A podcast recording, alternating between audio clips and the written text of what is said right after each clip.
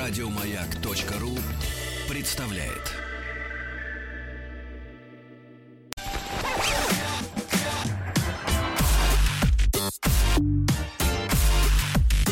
Сергей Стилавин и его друзья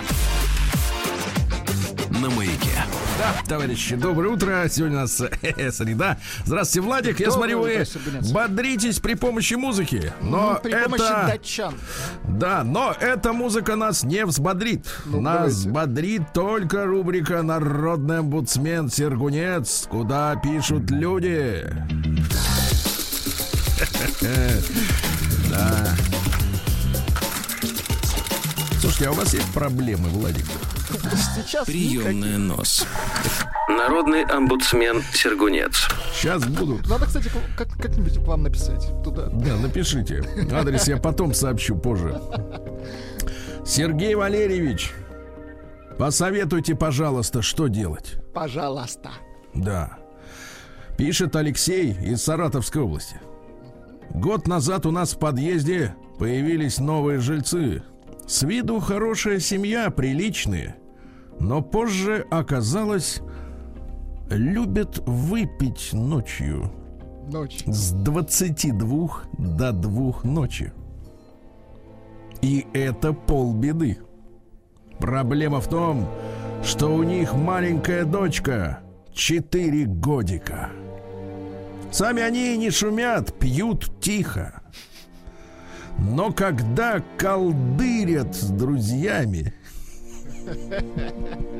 То есть э, виновны друзья все-таки, они шумные. э, колдырят с друзьями, соседями из, из другого подъезда, ребенок, видимо, нервничает и начинает бегать по квартире. Еще бы, ведь он не колдырит. Слышимость у нас отменная. То есть слышно, о чем соседи разговаривают. Естественно, когда бегает ребенок, даже маленький, слышно через три этажа. Ситуация повторяется через день. Ты представляешь? Слушайте, через они день. не щадят себя. То есть обычно колдырят сами, а через день с друзьями, понимаешь? Нет, э, первое, что приходит на ум, значит, деньги есть. Да, потому что вот сегодня, сегодня я прочту вам более подробно новости уже там через часик, но увидел, что одна наша певица эстрадная Так, так, так. заявила, что из-за коронакризиса перешла на дешевую водку. Бывает. Что вы смеетесь? Я не смеюсь. Вы знаете, Это- сколько стоит бутылка дешевой водки? Ну, нам порог, кстати, мы знаем. А Если ниже 250, надо уже задуматься. Молодец. Вот видишь, и ты знаешь. Так вот, ситуация повторяется через день в будни или в воскресенье ночью перед понедельником. В выходные тишь и гладь, ну то есть пятница-суббота. Как по звонку, после 22 и до 2 ночи топот, который мешает уснуть. Помните, Виктор Робертович, так сказать, э, пел, им слышится топот копыт, мешает уснуть. Гуляли всю ночь до утра, он пел. Мне Это кажется, вот он, другое. вот он... А, это другое. Это когда песня он от тех, ко- от которой топали, а это уже от тех, которые слышат. На резонную просьбу дать соседям поспать со стороны мамочки, бедной девочки, последовала неприятная террада с двумя «р», зачем-то написано, итогом которой были слова «Это мои дети», причем девочка это одна, «Это мои дети, и я делаю с ними, что хочу». Ну, девочка уже двоилась к, к тому моменту, поэтому дети, раздваивалась. разбегайтесь. Да, да, да. Они бегают, когда хотят, сказала мать. Все три девчонки. Да, в общем, не знаю, что делать, Сергей Валерьевич. И фейсом up table, слушайте, какое выражение, оно не используется уже лет 20, оно вскрылось вдруг неожиданно. Фейсом table мужа, главу семейства нельзя, хотя уже очень хочется. Точно будет заявление, и можно попасть на деньги, которых нет, или загреметь в тюрьму. И в полицию позвонить нельзя, так как с короной сократили. Представляешь? Вот человека ситуация. Нахожусь в поиске работы, а даже на стройке служба безопасности интересуется. У вас были приводы? Кстати, у тебя были приводы? Да с ума сошли, что ли? Вы езжали к вам? Нет. Еще милиционеры, например. Что, ни разу, что ли? Не-не-не, да ну что, Не в обезьяннике я, не я сидел. похож реально на вот, у которого были приводы. Вы похожи. Сволочь. Вот даже по голосу. Сволочь. Нет, ну Вот вашей, как-то знаете, такой возмутительной легкости в вашем отношении к людским бедам, я чувствую, что приводы были. То есть вы так... Она «Ха-ха, напускная. Напускная вот именно, откуда и течет источник. Я вам потом расскажу. Так вот, и в полицию позвонить нельзя, так как с короной сократились, сейчас нахожусь в поиске работы, а даже на стройке служба безопасности интересуется, были ли приводы, вызывал ли полицию. Ты представляешь? Они даже интересуются, вызывал ли полицию. Мгм. Ну, Был тревожный ли человек, А нет? вот теперь, Мгм. вот теперь ваш случай. Ну-ка. Был ли свидетелем или понятым? Нет, ваш. И, как я понимаю, у них есть возможность проверить это, так как часто службы безопасности люди непростые. В итоге очень жаль ребенка, у которого уже проблемы с психикой. И вообще, за год, что эта семья живет в нашем доме, с девочкой на улице они гуляли, а теперь внимание, четыре раза. За, за Четыре раза за год. за год.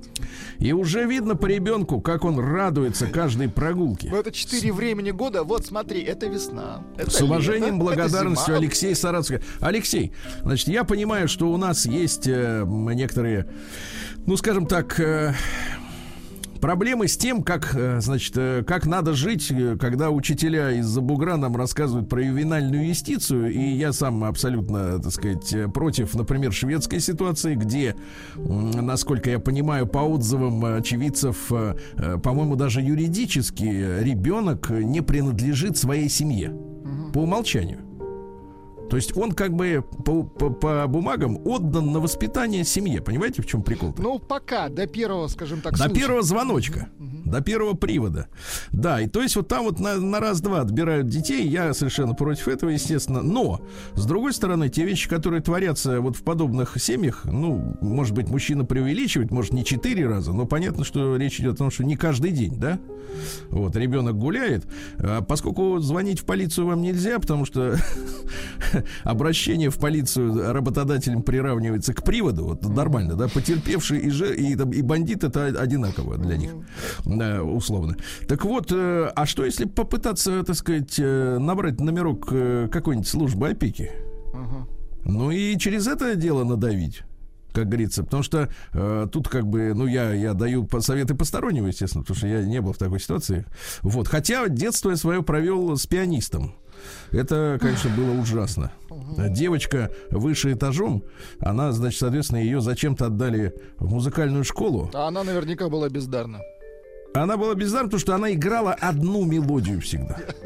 Одну. И Я ее даже не знаешь, никак. Знаешь, иногда она мне даже мне кажется, что иногда она мне снится, но Слушайте. поскольку ее я редко слышу, например, на концертах симфонической музыки, я понимаю, что это банальность жуткая, как раз вот для бездарных, которые на ней тренируются, оттачивают не слух, а пальцы. Слушайте, а я понимаю, почему вы стали ненавидеть музыку. Вот понимаете, вот, вот, вот один вот Ну, такой Потому вот- что тебе не дают, знаешь, днем ты не можешь делать уроки, когда они играют. Вечером, соответственно, заснуть, если они садятся. Но, слава богу, где-то э, через три года девочку э, прекратили мучить, и вот Слава эта богу. мелодия затихла. Поэтому я, в принципе, вот шумных соседей, я понимаю, что это, это мерзость. И именно поэтому э, 70% людей, мы с вами об этом говорили, хотят переехать в личный дом. Э, Здесь, конечно, другие проблемы, поверьте, ребята. Но, э, по крайней мере, нет вот этого скотства из серии, что люди, вот как здесь написано, э, сейчас, минуточку, это мои дети, я делаю с ними что хочу, они бегают, когда хотят. Ну, по крайней мере, ты их так явно не слышишь, да? Но если серьезно, то действительно жалко очень э, ребенка. И если они действительно пьющие, алкаши, ну, надо предпринимать меры, товарищи, потому что э, у нас, так, знаешь, э, нам внушили, что, э, так сказать, э, любой звонок куда надо, это стукачество. Мгм. Ну, такая, я бы сказал так, э, так сказать, э, криминальный взгляд на, э, Ну, так сказать, это э, на часть коммуникацию. Менталитета На нашего, коммуникацию, да. Но я не призываю к тотальному, так сказать, информаторству. Вот, но когда ты действительно Когда видишь, что бесят. человек мучается, ты бесишься и не заснуть, значит, Алеша, звони. Всё.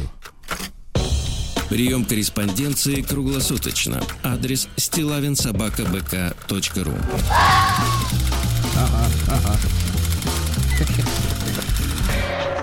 Фамилия Стилавин 2 Л. Так, а что же, Владик, а теперь у нас есть письмецо, я его получил от Вячеслава. Так. Заголовок такой. Доброе утро, Сергей. Отдельный привет вашему поддельнику. Не поддельник, Две а «Д». подельнику. Ну По- что да. Но вы будете теперь поддельник. Хорошо. Да, и надо запускать шарманку по КПС, Да вы Владик. что, Да давай. у с вас же есть готовый ролик. Когда люди читают.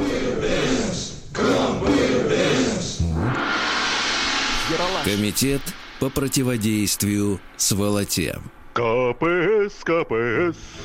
Вот, народный по-настоящему ролик. Да, спасибо большое. Итак, э, уже не первый год по дороге на работу мы, я и мой коллега Александр, слушаем ваши утренние эфиры. Большое спасибо за заряд позитива перед началом рабочего дня. Пожалуйста. Надеюсь, что и мой рассказ внесет вклад в копилку КПС. Данным способом обманули моего друга. Он решил остаться инкогнито, но о принципе, о схеме обмана я вам сейчас все расскажу. Немного воображения, Владик. Вечер, пятница. Какая музыка приходит на ум?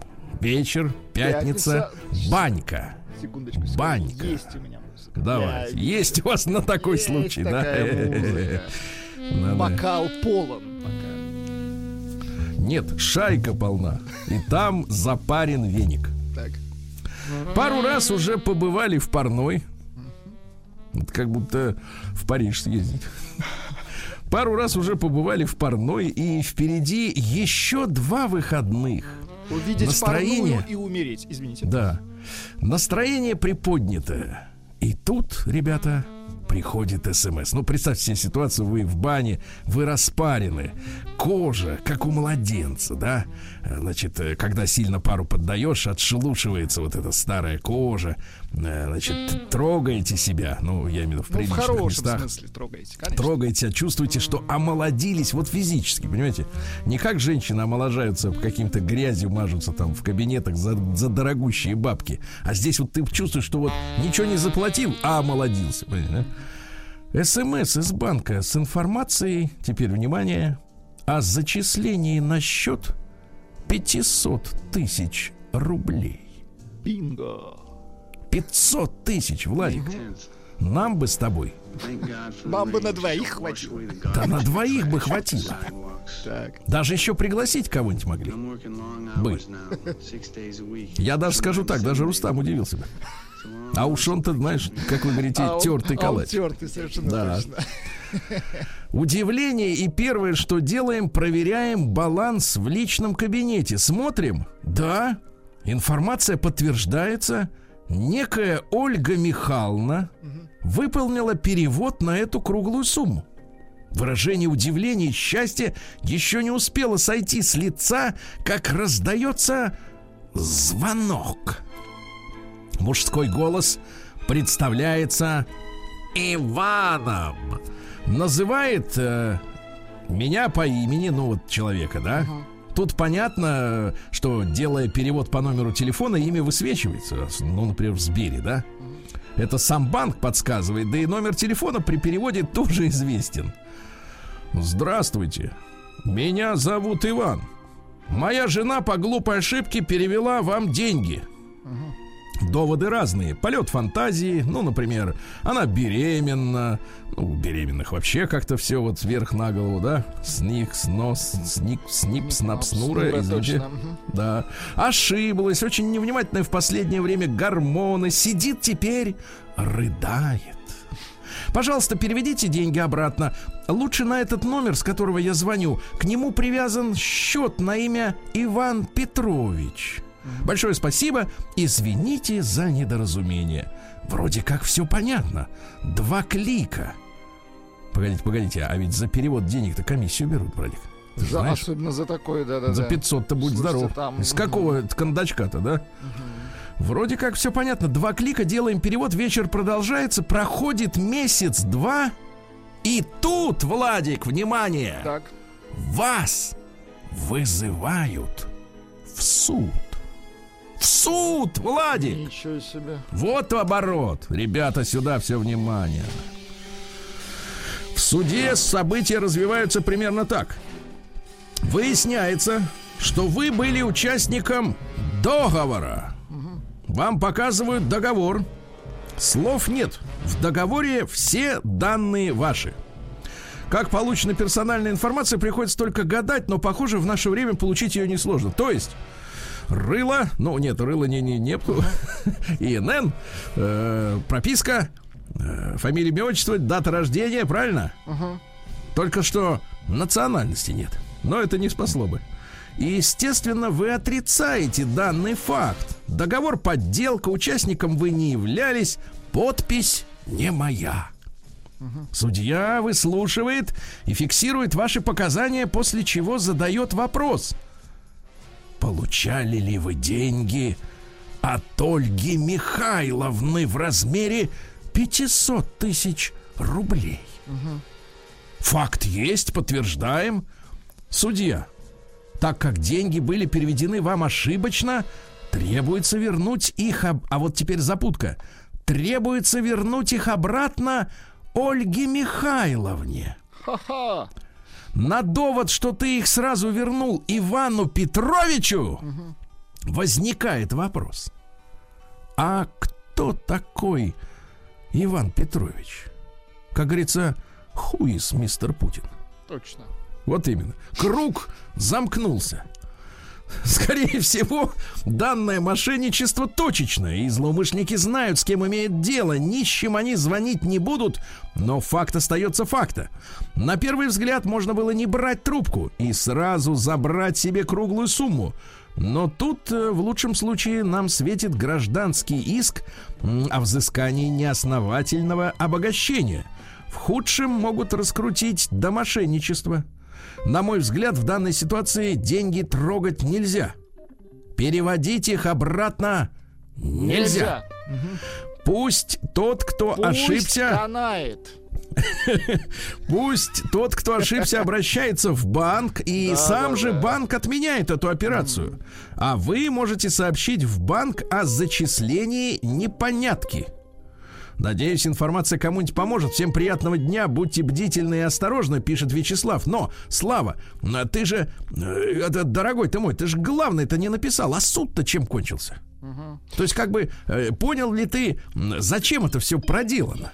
Э, ну, я вряд ли подозреваю, что э, кто-то хочет повеселиться, используя 500 тысяч рублей, ну, пускай даже, э, так сказать, оборотные средства, да, э, чтобы просто кого-то притащить в суд. Э, о чем договор? Э, что было дальше? Потому что как можно наш с вами, Владик, оставлять в таком неведении? Вас, Абсолютно поддельника! Слушайте, но у меня вопрос по поводу Давайте. суммы. Очень стра- странно. Минимум процент 500 тысяч, это пятерку он должен заплатить, чтобы вернуть вот какому-то там Петровичу. Это вот, не знаю, в этом что-то сомнениями не берут по поводу суммы. Нет, ну, конечно, есть, наверное, банки, которые щедры. Не берут, э, И да, вообще не процента. берут ничего, хоть миллион посылай, и, и- и, так сказать, ничего не возьмут, да?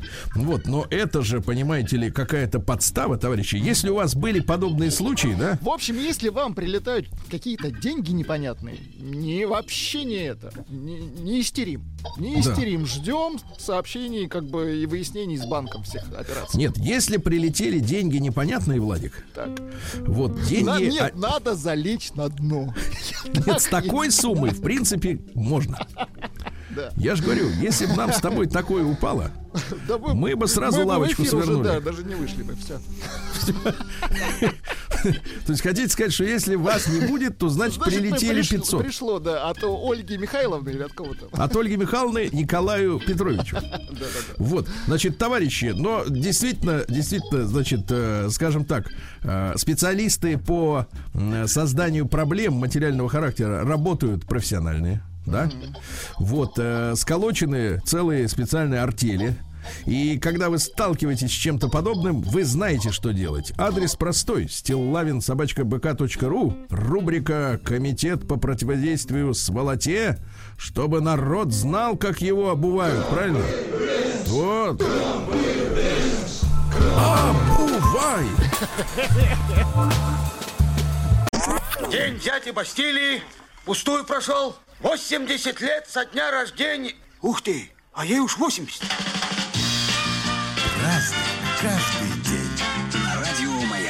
Друзья мои, ну сегодня у нас 27 января, и сегодня, конечно же, день полного снятия блокады Ленинграда.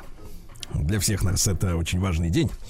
Да, сегодня день равноапостольной Нины, просветительницы Грузии. Вот, да. Хорошо. Сегодня день печати МВД России.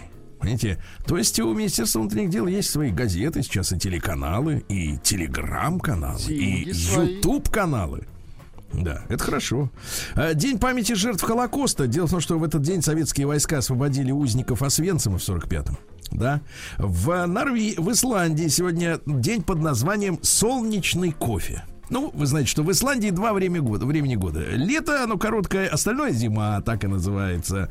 Ну вот, крестьяне собирались в кафе, уже Так. опасно, да? Вот представляете себе нашу деревню крепостного, так сказать, периода, где люди собираются в кафе. Изба кафе. И пьют кофе. Дальше, Владик, теперь вот вам понадобится не то чтобы фантазия, а может быть э, отчасти интуиция. Сегодня день шелфи. Шелфи. Да, вы знаете слово селфи, это все Конечно. уже не для а кого. шелфи г- называют э, те, кто не выговаривает «с». Такие есть. Конечно. Да ну, бро. Давай сделаем вместе шелфи. Не, нет, это, это интересная история. На самом деле, они, э, ну, это от английского слова полка книжная. Это, грубо говоря, натюрморт надо публиковать. Какие книги стоят на твоей книжной полке, понимаете, да? И друг перед другом выпендриваться. То есть вот ты выкладываешь, а у тебя там и Шопенгауэр, и Ницше, э, и Достоевский, и все дела. Ну Вот, а вот Марининой нет, например. Может быть, это... Ну ладно, не будем. Не будем, не, надо, будем, хорошо. Вовремя, останов- вовремя заткнуться это тоже талант. А, День танца со своей тенью сегодня. С тенью. Вот, С тенью, да. Есть бой с тенью, а можно с ней потанцевать, да. Да, Всемирный день молокоотсоса. Очень хорошо. Это важная Молокоотсос, вещь, он, э, в женском деле, так сказать. Не только женские, мужчины владеют этим аппаратом, помогают своим женам. Конечно. Ничего не парится. Ну и, наконец, э, русский народный праздник Нина обряд скотины. Нина Дело в том, что- скотины. Так. Да, обихаживали в этот день скотинку. Животных чистили, мыли, чесали им брюшко. Вот, выносили наконец-то навоз. Вот. Хорошо. А К скоту обращались ласковыми словами, угощали свежим хлебцем, овощами, представляешь, овощами. Ну вот, выходя на улицу, подмечали особые приметы, товарищи.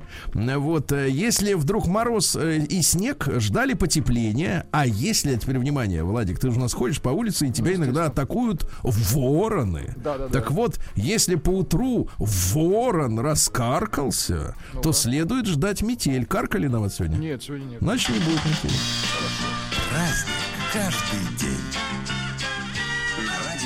А, Ну что ж, товарищи, в 1593-м Джордано Бруно, который был одним из первых коммунистов, судя по советским учебникам истории, вот брошен в тюрьму инквизиции в Риме. Ребят, но как брошен? А, Его же обвинили в ереси, теперь, внимание, вам понадобится математика, в 1575-м. А бросили в 1593-м. Еще То есть он раз. 18 лет он, понимаешь? 18 лет э, не хотел признать ересь, понимаешь? Потому что там же можно было раскаяться. Вот, он совершил роковую ошибку, принял приглашение приехать в Венецию для обучения мнемоники. Джонни мнемоник. Вот, и философии венецианского патриция Мочениго. Моченига, отлично. Да, а Патриций, соответственно, смотрит, говорит, ну давай, учи меня мнемонике. Кстати, посмотрите, что такое мнемоника. А Патриций учился, учился, ну это как наши женщины ходят, ходят на курсы личностного роста, а роста нет, все такая же, так сказать, как была. Вот, взял, да и выдал инквизиции. Представляешь, то есть оказал некачественные услуги по доп. образованию. А, мнемоника совоку- совоку- совокупность специальных приемов и, способов, облегчающих запоминание нужной информации.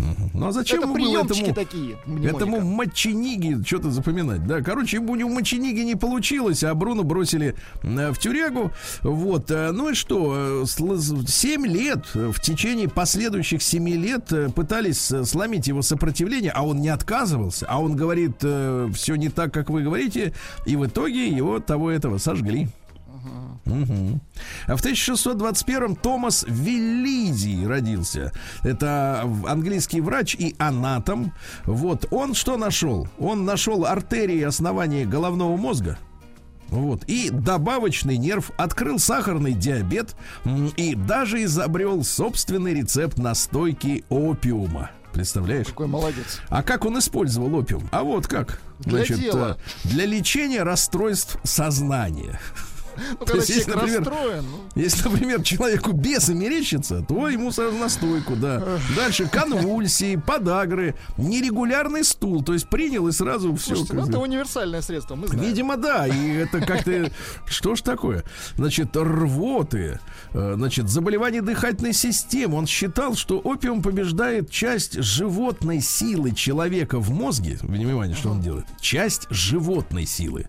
И вызывает здоровый сон, который сам по себе является лучшим лекарством для человека. Снижал жар, одолевал болезнь. Слушайте, чуд- чудесный какой препарат. Но он писал, что животные силы, словно дикие неукротимые лошади, мчатся вперед и назад, прыгают, копытами стучат, а вот опиум их сдерживает, и человек как бы становится таким смирненьким и здоровым, понимаешь, Да, да? шикарное снадобье, да. но э, дело в том, что именно, значит, там история такая, э, что намного позже э, люди с- поняли, что это очень опасное средство, да, и говорили, что ангельское лицо этого препарата необычайно соблазнительно, но если взглянуть на обратную сторону, то можно увидеть дьявола, понятно? Вот так вот, да. А так вот, видишь, лечились бы, так сказать, Очень все, что лечебно хочешь. он. Все можно вылечить, да. Сегодня в 1756-м э, Вольфганг Амадей Моцарт Теофилий э, родился. Композитор замечательный. Ну, да. Ну, Моцарт прекрасен, да. Э, Пусть поиграет немножко. Есть э, расхожий такой миф, что якобы его похоронили в мешке в братской могиле с бедняками. Ужас какой. Э, Это даже показали в кинофильме под названием Амадей. Но, ребят, на самом деле это поклеп. То есть это вот из серии, ну вот наших современных фильмов, где люди выдумывают, э, так сказать, э, на свое усмотрение, как оно было, как им хочется, да, а не как на самом деле. На самом деле похороны, конечно, проходили, они, правда, по третьему разряду, ну то есть он действительно, так сказать, средств имел немного при жизни. М, э, Похоронили в ящике все-таки, но вместе с еще пятью другими ящиками. Но в ящике, а не в мешке, запомнили? Вот. Вот, но венцы смерть Моцарта не заметили, Сальери его не травил, ясно? Ну, печальная такая, да. Ничего не делал. Вот именно, вот все. А в 1775-м Фридрих Шеллинг родился. Есть, э, так сказать, вот такой немецкий философ. Э, Вот он основным принципом э, обозначил единство. Вот. А с точки зрения, тут что имеется в виду? А, С этой точки зрения природа представляет единый развивающийся и разветвляющийся организм, понимаете? То есть не отдельно люди и отдельно море, а мы как бы вот все вместе, понимаете? Совокупность, Да, понимаем? мы все вместе вот являемся одним большим организмом, хотя, э, значит, нас, конечно, в последнее время пытаются, ну, сначала нам э, говорили многие, что человек царь природы, э, теперь, значит, каждый сам по себе, что хочешь, на всех плевать, что остальные думают, но на самом деле мы и тараканы, и рассветы, и закаты, это все один и тот же, понимаешь ли, организм, понимаешь? Надо с этим не то чтобы смириться, но это принять надо, понимаете?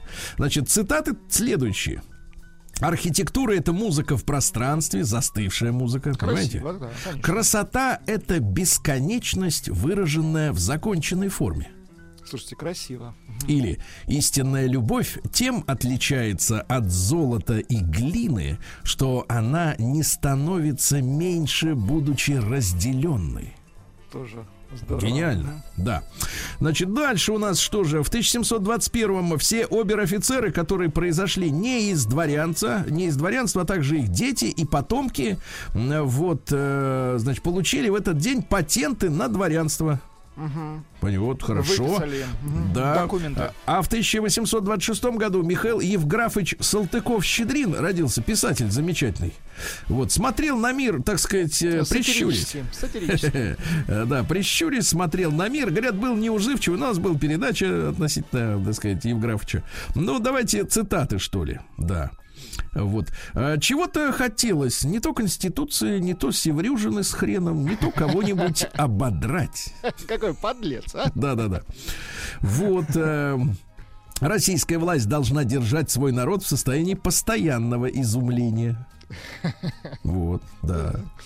Дальше, э, ну, вы все помните эту мысль. Строгость российских законов смягчается необязательностью их исполнения, да.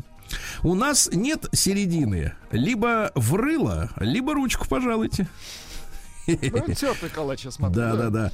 Вот, ну что же, увы, не прошло еще четверти часа, а уже мне показалось, что теперь самое настоящее время пить водку. Да, а всякому безобразию свое приличие, да. Вот барышня спрашивают, для большого или малого декольте им шею мыть. Какой ужас. Да-да-да. Ну, это как ноги брить э, до колена. Примерно та же история, да. Вот. Ну и что-нибудь еще интересного. В болтливости скрывается ложь. А ложь, как известно, мать всех пороков, Владуля. Да.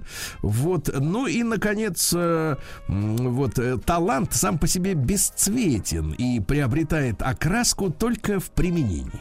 Точно. Льюис Кэрролл сегодня родился в 1832 он же по-настоящему Чарльз Доджсон, вы понимаете, да? Математика. Вот такой странный товарищ, дружил с детьми.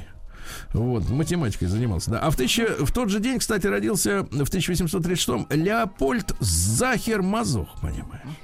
Мгм. Австрийский писатель, вот. А он вступил, кстати, в брак со своей пылкой поклонницей Авророй фон Рюмслин. Не удержался, значит. Да, да, да. Она была высокомерная, эгоистичная, жадная к деньгам, к Такой, ты одежде, мне подходишь. Так. К шмоткам. Ну, ну, как бы современная модель человека, да? Визитом в высший свет она начала писать э, ему, так сказать, товарищу Леопольду, взяв себе псевдоним Ванда фон Дунаева. Это имя героини Венера в мехах. Вот. И впоследствии они вместе подписывались под низкопробными новеллами фамилией Захер Мазох без указания имени. Э, То есть э, вот непомерные требования супруги привели писателя к бедности. Ну, такие женщины обычно говорят, что они вырастили мужчину над собой, да? Э, Но иногда... А он э, напротив говорил, ты разорила меня, дрень. вот, да, на самом деле происходит разорение на шматье, да. Вот. Ну и тема издевательства деспотической женщины над слабым мужчиной ну, постоянно возникает в произведениях автора. Да. Давайте цитаты. Да. Мы верны, покуда любим. Мужчина всегда следует двум принципам, даже если он эгоистичен, своекорыстен и зол. Женщина же повинуется только побуждениям. Не забывай этого и никогда не будь уверен в женщине, которую ты любишь. Принципов-то нет, понимаешь, о чем говорит? О, да. И, наконец-то, какое счастье прильнуть устами к ее устам, замереть в ее объятиях и видеть ее потом, когда она вся изнемогшая, вся отдавшись мне, покоится на груди моей, а глаза наши, отуманенные упоением страсти, тонут друг в друге. День дяди Бастилии пустую прошел. 80 лет со дня рождения. Ух ты, а ей уж 80.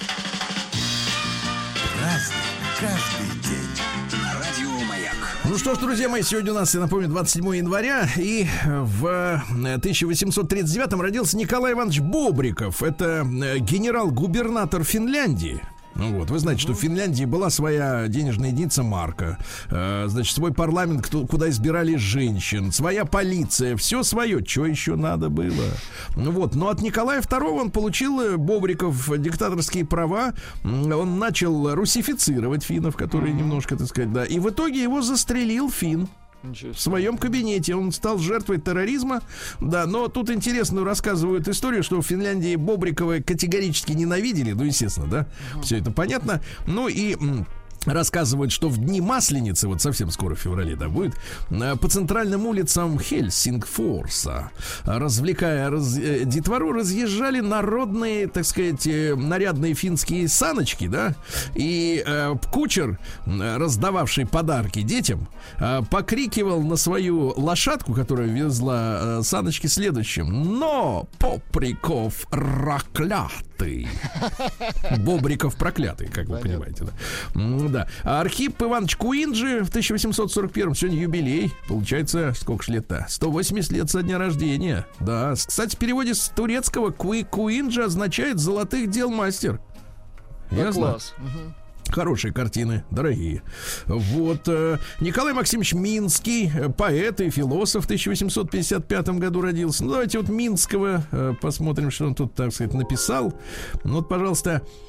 Полночь бьет, заснуть пора, от чего-то страшно спать. С другом, что ли, до утра вслух теперь бы помечтать. Ишь ты. Не очень, да? А в 1859-м Вильгельм II, третий император Германии, родился он, э, так сказать, с одной рукой короче другой, к сожалению. Вот, и всю жизнь это скрывал. Вот. Ну а что, умер он в 41 году в оккупированных Германией не до Голландии.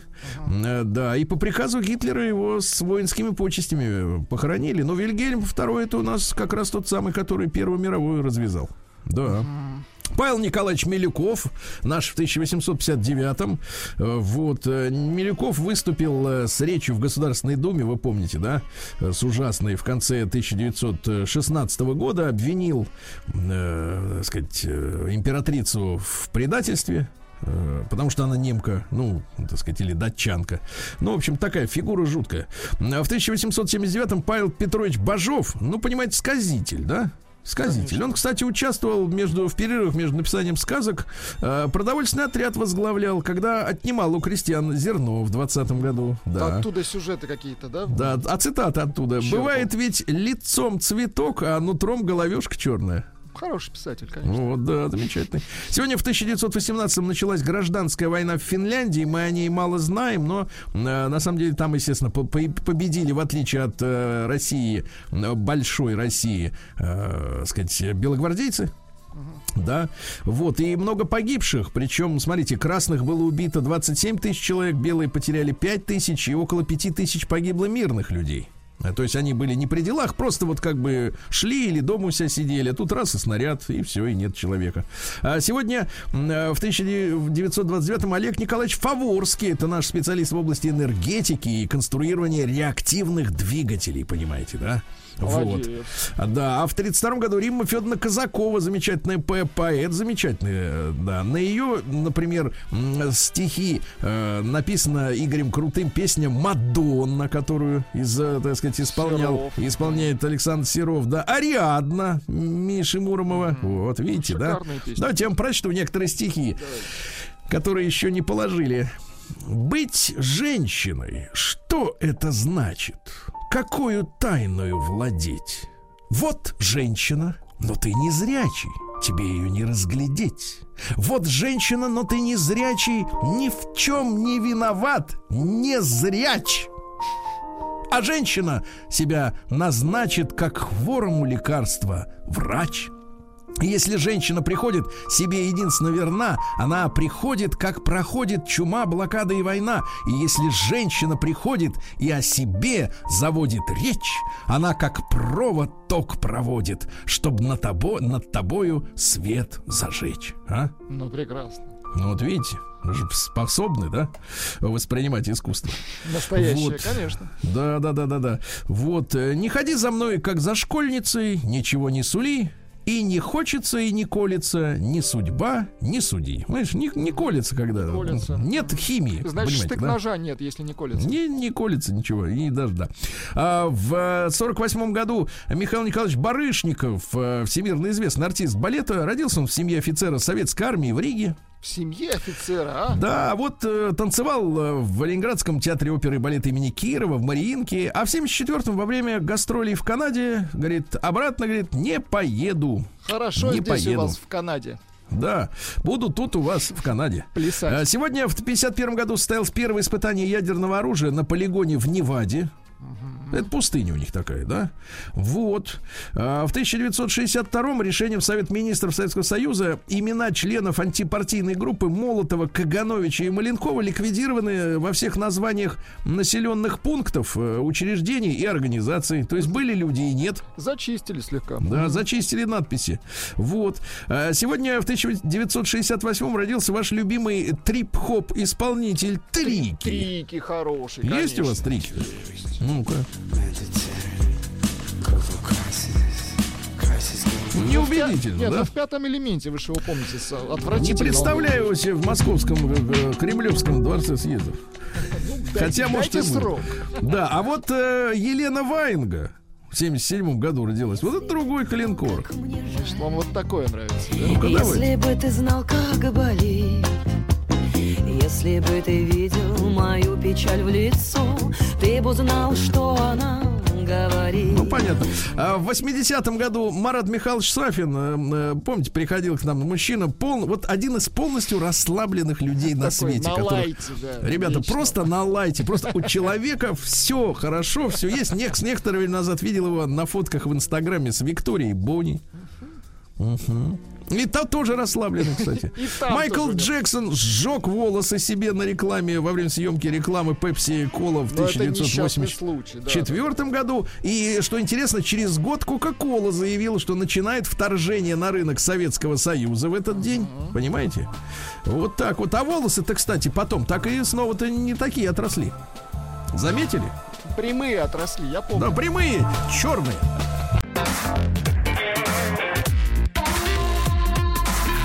Сергей Стилавин и его друзья. На маяке. Так, товарищи дорогие, сегодня у нас, я напомню, среда, ничего не изменилось, да, Владик? Вот э, среда и в Омске, конечно. Хорошо, что у них тоже среда. Удобно. Они синхронизированы.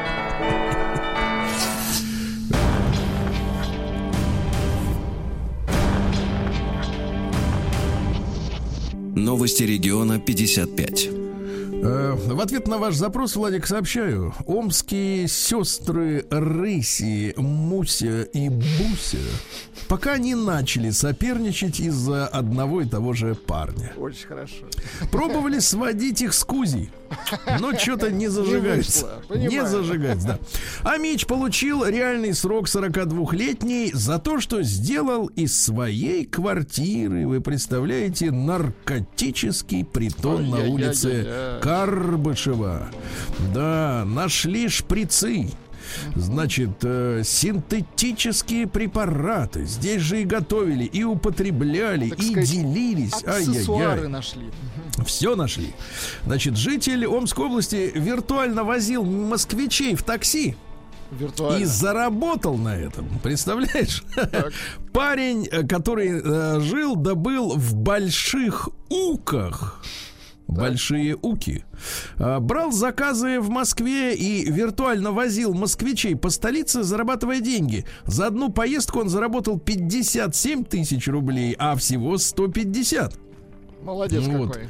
Обратившиеся в полицию представители службы такси сообщили, что после жалоб пользователей обнаружили причинение ущерба компании на полтора, там, на полторы сотни тысяч, да? А, Дело в том, что 24-летний паренек работал некогда в службе такси. Год он проработал, продал машину, но при этом на смартфоне осталось активным приложение, через которое осуществляется доступ к информационной базе. И в январе, в январе, значит, вот в этом январе, находясь в больших уках, от, так сказать, э, ничего не делания зашел в предложение и начал принимать заказы на перевозку людей в Москве и Московской области. Затем в меню поездок таксиста стал добавлять платные опции, музыку включал под заказ, да. И однажды, взяв заказ в городе Люберцы, он изменил конечный пункт назначения, теперь внимание, на Санкт-Петербург. За 57 700 якобы довез. Подлец. Нормально, да? Вот как можно работать в такси. А мечи получили за неиспользование лифтов почти 2 миллиона рублей. Хорошо. Понимаешь, как хорошо. Хорошо. Вы пользуетесь лифтом? Ну, конечно, так. Значит, не получите ни черта. Вот. Дело в том, что вот выплачивают, э, да, деньги. На банкомат по ошибке выдала мечу 50 тысяч рублей. Хорошо. Да, вот э, юноша получил эти деньги, ну вот хотел снять э, чуть-чуть, а оттуда а оттуда 50 вылезло из ящика. И представляете, Амич отнес деньги в полицию. Полицейские, э, полицейские очень обрадовались. Да, и забрали деньги себе. Нет, не, не забрали, это честные ребята. Они зарегистрировали обращение, поблагодарили гражданина за честность. Вот, и изъяли у него деньги. Понятно? По Вот. всем правилам. Ну, по хоть закону. подержался, хоть подержался, да. А меча, который починил крышу исторического здания без разрешения, ну, на свое усмотрение, знаешь, как они делают обычно. Стеклопакет врубят, еще что-нибудь. Вот, э, оштрафовали на 7,5 тысяч рублей, да. Ну, и пару сообщений из Омска. А мечи назвали причину, по которым они отвлекаются. Ну-ка. Вот им надо сосредоточиться, а они отвлекаются. Вот, э, самая популярная э, причина потрещать с коллегами. Самое популярное отвлечение. Да, потрещать с коллегами. потрещать. Вот, соцсети на втором месте. Вот, а тех, кто совсем не отвлекается, всего лишь 19%. Представляете, остальные все черти чем занимаются, да? Ну и пару сообщений буквально. Амичка вместо теплых шерстянов, шерстяных жилетиков э, получила мужские штаны с утяжелителями по почте. С утяжелителями. Да. А мечи, да, да, да, еще пару сообщений. А суши из Омска вновь хотят продавать в Китае. Хорошо. Хорошо, конечно. Хорошо. Это экспорт, это хорошо. Ну и, наконец, а мечи а, обвинили в дорожно-транспортных происшествиях на Красноярском тракте колею. Куда машина попадает, а потом ее из нее выбрасывает. Ну, например, ну, вот такой комментарий от э, Игоря Шарапата. Так, виновен Александр Колея. Нет, э, товарищ Шарапат пишет. Так. Да, там сильная колея. Разок чуть не выкинула самого. Передаем Игорю Шарапату привет и переходим к новостям приличным. Сергей Стилавин и его друзья. На маяке. Так, ну что же, я обещал вам новость про нашу эстраду. Да, Э. Певица Слава призналась, Слава это женщина, э, призналась, э, что вынуждена перешла на дешевую водку из-за коронавируса. Раньше пила вискарь. Видимо, да. А теперь водку. Вот, но пока от алкоголя не отказывается. Дальше. Уральская казачья кибердружина будет бороться с матом в соцсетях. Кибердружина. Да, а понимаю. ведь э, э, географическая принадлежность для кибердружины не имеет никакого Абсолютно. значения. Они могут и на всей на территории всей страны навести порядок, правда, Это товарищи? летучая дружина, конечно. Очень хорошо. А, В Казани поварница уронила пельмени на пол, но все равно накормила ими школьников. Ну, а чего стесняться? Пельмени хорошие. Да, школа номер 130. Вот такая вот история. нормально. Да. А нарушение обнаружила мать одного из учеников, которая в тот день проверяла качество питания. Женщина написала в соцсетях, что э, повар в ее присутствии выплеснула несколько перемешек на пол, собрала и положила в общую кастрюлю. Ну там они доварились, там микробы убились, да, правильно? Вот, россияне раскрыли свои главные планы на этот год. Э, Каждый четвертый хочет купить мебель или сделать ремонт. Хорошо. Каждый пятый э, туристическая поездка. А 11% даже собрались купить телефон. Да Понятно? молодцы. Вот. А Каскадер и травматолог рассказали, как не покалечиться в гололед. Ну-ка, давайте. Вот, говорят, нельзя выставлять локти, потому что если локтем упадешь, то сломаешь Будет руку. больно. Кошки, наверное, Не, да? не надо расслаблять мышцы шеи, надо шею напрячь, чтобы башка не болталась, да.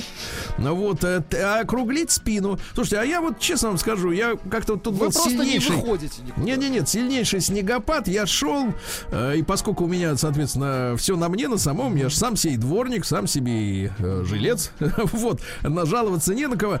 И, значит, э, под снегом не заметил ступеньку. Ну, вот, все засыпало ровно, да? И полетел. Так. Полет- И вы знаете что? С огромным кайфом я расслабился и упал просто как жаба на бок, не выставляя никаких ног, рук, э, просто на все тело. Чем больше площадь соприкосновения при падении, тем меньше э, конкретный удар. Честно. расслабляйтесь, понятно. Надо, э, ну, как бы на бок желательно упасть, но не, под- не выставлять руки. Не падать, вот а так как бы плюхаешься. стечь. Да, как жаба. Значит, дальше. Светофоры вышли из строя в городе Кирове из-за оттепели. Бывает, что из-за мороза, а тут из-за оттепели. А Вот россияне стали массово скупать товары для блогинга. Покупают э, штативы, осветительные приборы, микрофоны, чтобы записывать видео, зеленый фон, чтобы накладывать Будут свое изображение. вещать, понимаю. Да, да, все вещают. Все, кто смотреть будет, ребята. Дальше врач назвала россиянам способы борьбы с сонливостью теплой зимой. Дело в том, что теплая зимняя погода сопровождается низким атмосферным давлением. Поэтому снижается работоспособность, понимаете, да? И так далее. Надо, во-первых, чаще гулять, а для тех, кто с утра, можно три минуты потанцевать. Вот э, под какую музыку вы бы потанцевали три минуты, Владик? Я Можете под музыку. Да, вот у нас под, есть- под какую? Подождите, подождите. Ну, Вот под сейчас мы такую. найдем. Вот. Ну, тут можно честно говоря, судорогу словить. Под такую музыку, если танцевать по полной, да. Дальше. Врач сравнил безопасность ледянок и, вод- и ватрушек. Он сказал, что опасно все. Да. А Определен простой способ обнаружить любой смартфон без э, даже включения служб геолокации. Об этом говорит эксперт Кашкин. Ну, Вот он Кашкину сказал, что виднее, да. включили вы или не включили эту Неважно. функцию, вас все равно найдут и схватят за задницу, да. Дальше. Эксперт рассказал о том, что смартфон через камеру Инстаграма следит за вами. Ай-яй-яй. Периодически, да.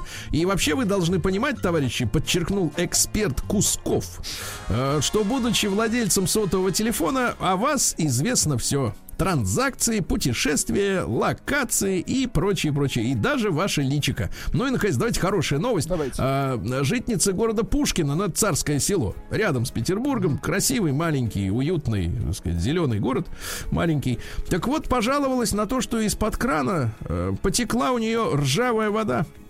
Выяснилось, что застройщик использовал трубы э, при прокладке ненадлежащего качества. Вот водоподготовку при запуске дома в строй не провели. И в итоге женщина получит компенсацию, внимание, 245 тысяч рублей. Да, А? класс. Молодец. Наука и жизнь. Немножко о науке. Иммунолог э, называет самую главную ошибку переболевших ковидом-19. Иммунолог Кукин э, говорит, что самая большая ошибка это попытаться после заболевания войти в нормальный режим спортивных тренировок. Нагрузить себя вот этими занятиями в фитнес-залах э, там и так далее, это очень сильно истощает ослабший организм и приводит к повторному заболеванию из-за того, что силы уходят на ерунду типа, э, так сказать, вот э, всех этих физ, физподготовки. М, э, историки установили причину, почему пал Древний Египет.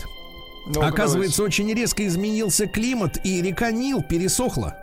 Э, Кончились э, резко дожди в Эфиопии, где берет начало река Нил, да? давайте. Начали голодать, и, видимо, и да? фермеры не смогли адаптироваться, не помогло им даже, не, не помог переход на засушливые культуры. Ну, в общем, просто люди от голода, э, так сказать, да, пострадали. Дальше. Женщины повлияли в большей степени на одомашнивание собак. Так? Женщина, удивительно. Да, дальше счастье, оказывается, все же можно купить за деньги. Ну, Раньше считалось, вот в 2010 году, что доход ежемесячный в 6250 долларов это на наши деньги нынешние 470 тысяч рублей в месяц. То есть это тот доход, э, выше которого человек перестает получать реальное удовольствие, что денег стало больше. А оказалось, нет. Получает. Ну и еще пару сообщений. Детеныши тиранозавра были размером с собаку. Хорошо. А ученые рассказали, что собаки могут э, выучивать название предметов уже после четвертого повторения вслух. Круто. Да. Обучение Обучение ребенка музыке влияет на формирование и развитие мозга. Тот, Хорошо. который не учился, тот по-другому развивается, но тоже хорошо. Ну и что еще? Ученые в США выяснили, что кобры начали плеваться ядом, как верблюды, чтобы защититься именно от людей. Так? Вот. Ну и физик из Британии рассказал, что конец света неизбежен. Вот так. Но не сейчас.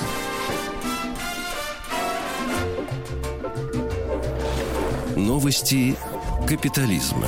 Эх, да. В Северной Корее запретили наконец-то южнокорейский сленг. Но это когда слова одни, а смысл другой. А за него можно получить 15 лет тюряги. Мы вчера вот про мат говорили, да? Что нам делать с матом, да что нам с ним делать? А вот что делать? Можно по- получить по лицу, понятно. 15 лет, да по, по лицу ладно, 15 лет. Нельзя использовать в Южной Корее, например, слово, сейчас прочту, опа. Опа, это наше российское слово. Э, Это значит, употребляется буквальном- обычно в цирке. Не-не, в буквальном смысле это старший брат. А есть еще слово, значит, опа, а есть донгсенг. Это младшая сестра. А в Южной Корее этими словами э, называют близких друзей, а вроде они вовсе не родственников. И вот так говорить теперь нельзя, понятно? Понятно. Ну, все, запомни. В Великобритании очередь пенсионеров за вакциной приняли за рейв. Житель британского графства Эссекс вызвал полицию, когда увидел на улице рейверов, толпящихся у стен местного масонского зала. Дело в том, что прививки действительно делали в здании, где располагается местная масонская ложа. А Полицейские приехали на этот вызов о том, что несанкционированный рейв, но обнаружили лишь 90-летних старичков в инвалидных колясках. Дальше. В Индии ввели экзамен на, зва- на знание коров, ребята. Ввели реально науку под названием «Наука о коровах». Это Cow Science, да? Э, Вот. А дело в том, что коровы там э, священные, да? Значит, следующие постулаты. Запоминайте. Давайте. Молоко коров индийских э, пород содержит частицы золота. Землетрясение происходит из-за сбоя у коров. Вот коровий навоз, э, А Тоже э, содержит значит, э, чи- частички золота. Так, так, дальше. нет, коровий навоз спасает жизни, потому что покрытие навозом э, может выдержать взрыв гранаты. Хорошо. Вот, и индийские коровы поглощают солнечную энергию с помощью Хвоста. горбов. А, да. извините. Вот, и самое главное, Ну-ка. товарищи, он является антисептиком, и ни у одного другого животного или человека в моче, которая здесь ну, называется гаумутра, Красивое вот, название. нет, э, нет такого количества минералов, витаминов, пригодных для лечения различных заболеваний. Да? Слушайте, гениальная новость из Китая. А у, в, в Китае у собак появились удостоверения личности, а теперь внимание, с отпечатком пятачка. Дело в том, что собачий нос, он имеет такие же, такой же уникальный Уникален, рельеф, как понятно, рисунок да. кожи на пальцах человека. Вы представляете, у каждой собаки свой отпечаток Да этого класс. пятачка. Да? А король Таиланда объявил второй королевой свою любовницу, которую родственники пытались до этого сгноить в тюрьме. Какая Представляете? грязь. А ее любят, потому что она в народе популярна. Ее зовут принцессой Ангелом, а сгноить хотели то, что в сеть утекли ее фотографии. Королю 68, ей 36, она наделала интимных снимков. Вот Не- это любовь, а. Да, да, да. А королева леггинсов а, назвала идеальную для ягодиц вещь. А, Дело в том, что набира- набирают популярность леггинсы, на которых а, сзади нашиты, ну, как бы карманы, которые зрительно увеличивают размер этого дела. да? Фальш-карманы. Мгм. Да, смотрите, а, в Америке сотрудник аэропорта в Лос-Анджелесе сначала заставил женщину снять ремень с брюк, чтобы заглянуть ей в штанишки, Эротично, так. а затем отвел в кабинет и заставил показать грудь свою. Чертов извращенец. Да, ну и наконец, давайте прекрасная новость о том, что Индия навсегда заблокировала ТикТок и еще 58 китайских приложений. Вот, видите, можно же. Все, в ТикТоке коров больше не будет.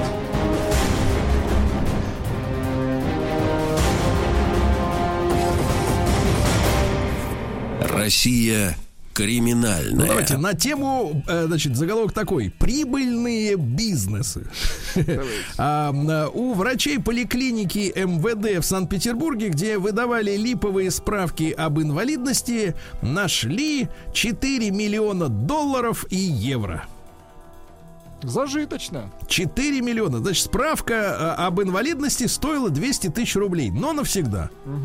Понимаешь? Инвалидность навсегда, понятно. По справке. Ну, это справка навсегда. Понятно, понятно. Дальше. Красавица Росгвардии Анна Храмцова, которую э, прапорщик уволена была из-за публикации в Инстаграме закрытого объекта, а это запрещено, Ну, понимаете? секретно. Вот, э, требует теперь э, восстановления на службе и выплатить ей за дни вынужденных отгулов 108 тысяч рублей. Представляете? И еще миллион рублей в качестве компенсации за моральный вред. А, суд назначен на, с- на завтра. Мне кажется, Представляете? моральный вред преувеличен. Моральный Хотя- вред. Дальше, что у нас интересного? Э, Сыщики, э, оказывается, частные прослушивают э, телефоны людей. Это ужасно. В суд направлено уголовное дело о нарушении тайных телефонных переговоров. Представляете? То есть пошел ты к этому, к частному детективу. Послушай-ка, Гриш, они Он послушали. говорит, да не вопрос, послушай. Да. А жителя Татарстана приговорили к колонии строгого режима за публикацию интимных фото э, бывшей жены. В Бугульме дело было. Вот, интимную фотосессию интернет-пользователи начали цинично обсуждать. А вот тут, говорит, у нее носок сполз. Обратите внимание сюда. Вот так вот, теперь сядет, сядет, да, вот видишь, опубликовал не то, что надо. Дальше. Женщина, э, 35-летняя, классная, э, села в Петрозаводске, э, вернее, села в Мурманске, чтобы долететь в Москву. А вышла где? Вышла в Петрозаводске, вот, потому что она была пьяна и закурила в самолете. Это Очень захотелось курить. Да, ну и что-нибудь еще такое интересное. Ростовчанина заподозрили в поджоге машины судьи за неправильный с его точки зрения приговор. Вот. А в Петербурге мошенницы сняли порчу с пенсионерки за 300 тысяч рублей. Ну, Да? если сняли порчу, так в чем проблема? Сняли же, да? Россиянин напал на полицейских с пилочкой для ногтей. Да, да. И я, друзья мои, друзья мои, переживаю за солиста Мариинской, Мариинского театра нашего замечательного Павла Шмулевича. Ну-ка, что, э, Шмулевич? Который оказался в больнице с ножевым ранением Ужас какой. и рассказал прессе, что регулярно терпит побои от супруги, представляешь?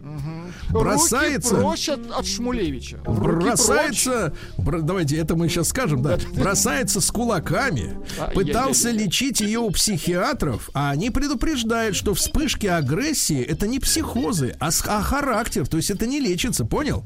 Значит, руки Руки прочь от Шмулевича! Сергей Стилавин и его друзья на маяке. Товарищи дорогие, как вы знаете, в это время у нас с вами тема. Пригодятся вам и телефоны, и смартфоны тоже пригодятся для отправки своего мнения. Мы сегодня об общественном транспорте поговорим, потому что несколько дней назад вышла люб- любопытная новость, э, когда эксперт, э, значит, объяснял, э, значит, когда же россияне пересядут на общественный транспорт. Ну, ему задали вопрос. Тут любопытнейший такой, значит, э, комментарий на эту тему от того самого эксперта, которого спрашивали. Так вот, общественный транспорт, такой как автобусы или электрички, сможет стать настоящей альтернативой личному автомобилю, только если пассажиры э, смогут сохранять после поездки, теперь внимание, пикантно, достойный вид. Значит, дальше эксперт говорит, представьте, деловая женщина едет на работу, она хорошо одета, у нее прическа, хороший парфюм, или бизнесмен в деловом костюме, они не сядут в автобус или электричку, а если не выйдут из них в том же виде, что и зашли. Фантазия разрывается, что они, э, что остальные пассажиры будут делать э, с хорошо одетой женщиной деловой, да. Ну, в общем, э, такая вот история. А Мы сегодня возьмем консультацию другого эксперта, настоящего, да. Но давайте короткий опрос сначала, а потом и э, звонки ваши тоже послушаем. Короткий опрос сегодня будет состоять из трех пунктов. Вот давайте поговорим о том городе, да, о том районе, э, в котором вы живете и постоянно перемещаетесь, да. Вот давайте транспорт общественный там, где вы живете, он э, функционирует отлично. Единичку присылайте на наш WhatsApp плюс 7967 103 Один единичка просто это бесплатно. Просто цифру один отправил, все. Значит, э, работает хорошо, двойка работает плохо. Ну, то есть, например, неудобно, да, доехать э, туда, куда вам надо, правильно? И тройка, т- т- цифру 3, вы не пользуетесь общественным транспортом, не знаете, как он функционирует. Ездили последний раз э, в 89 году на митинг, э, так сказать, вот, э, да, в защиту перестройки, все. так вот, давайте, единичка работает хорошо, двойка плохо, тройка не знаю. Честно, не знаю, не пользуюсь, э, номера маршрутов забыл, никогда не знал, да? Давайте, и э, давайте немножко поговорим с Александром Евгеньевичем Сыромятниковым. Это руководитель программы «Транспортное планирование» м, НИУ Высшая школа экономики, доцент, кандидат экономических наук. Александр Евгеньевич, доброе утро. Доброе утро, Сергей. Да, Александр Евгеньевич, ну, во-первых, вот вас, как э, человека из науки, э, как вы воспринимаете м, вот уже зачитанную мной э, новость о том, что люди сядут в общественный транспорт, когда будут выходить оттуда непомятыми? Вы знаете, эту новость, э, и вы говорите эксперт. Эксперт это мой шеф. И вот у меня сейчас конфликт интересов. Мне э, шефа критиковать или сказать то, что я считаю нужным. Как, вы думаете, как это поступить? Я понимаю, вы в неловкой ситуации. Хотя фамилию шефа я не называл, вы можете сослаться, что, так сказать, это просто так совпало. Ну ладно. Э, Но если серьезно, нет, я понимаю, что, конечно, человек, который хорошо одет, э, ехать рядом с такими, как мы с Владиком, ну, это, в принципе, как-то боязно даже, я бы сказал, да. Александр Евгеньевич, но тем не менее, а что произошло с общественным транспортом за вот минувший год, получается, да, потому что мы все помним, что последние там 3-5 лет в Москве предпринимались колоссальные усилия, да, по, э, значит, э, налаживанию общественного транспорта, э, были проведены Я работы... это по его созданию. Да, да, да. но То есть были, были, были ведь проведены большие научные работы в буквальном смысле, я так понимаю, при- э, с привлечением иностранных даже специалистов, которые изучали э, потоки людские, э, схемы старого общественного транспорта. Все это пересматривалось, да, и действительно на, на научной основе все это подбивалось, подбивалось, подбивалось. Люди, вот я на моей памяти уже э, начали продавать даже личные автомобили. Потому что говорят, а зачем, если и так все удобно? И вдруг накрыло коронавирусом, и понятно, что в личном автомобиле, ну, со всех точек зрения, как бы лучше. Э, Что происходит? Вы знаете, с точки зрения науки, транспортного моделирования, экономики спроса, всего этого дела, ответы на все вопросы о том, что делать в Москве, что делать в Барселоне, что делать в Лондоне, что делать в Мехико-Сити, известны. И сейчас возникает только один вопрос, э, ну, точнее, одна группа вопросов. Это то, что называется про- спроектировать все это дело и внедрить. А, Конечно, это очень тяжело и долго. А, но вот наука на все вопросы ответила. А, И вот дальше нужно идти по пунктам первое, второе, третье. А, Александр Евгеньевич, а вот по сравнению с тем, что мы сейчас уже имеем в плане общественного транспорта, да, потому что, ну, я думаю, что любой, кто и был в Москве и перемещался не на такси, хотя такси стало тоже очень много, и оно разное, э, вот, э, перемещался на общественном транспорте, понимает, что очень много проложено и новых э, маршрутов, да, наземных, и вот железнодорожный транспорт городской, да, в последние годы очень активно вводится, и метро расширяется. А что вот, ну, если так образно, да, что надо еще сделать, чтобы приблизиться к идеалу, с вашей точки зрения? Лично с моей точки зрения, с точки зрения многих моих коллег, нужно просто продолжать то, что мы делаем. А Москва делает очень простую вещь. Она задействует все возможные ресурсы а, малыми пока средствами, потому что дорог мы уже не построим.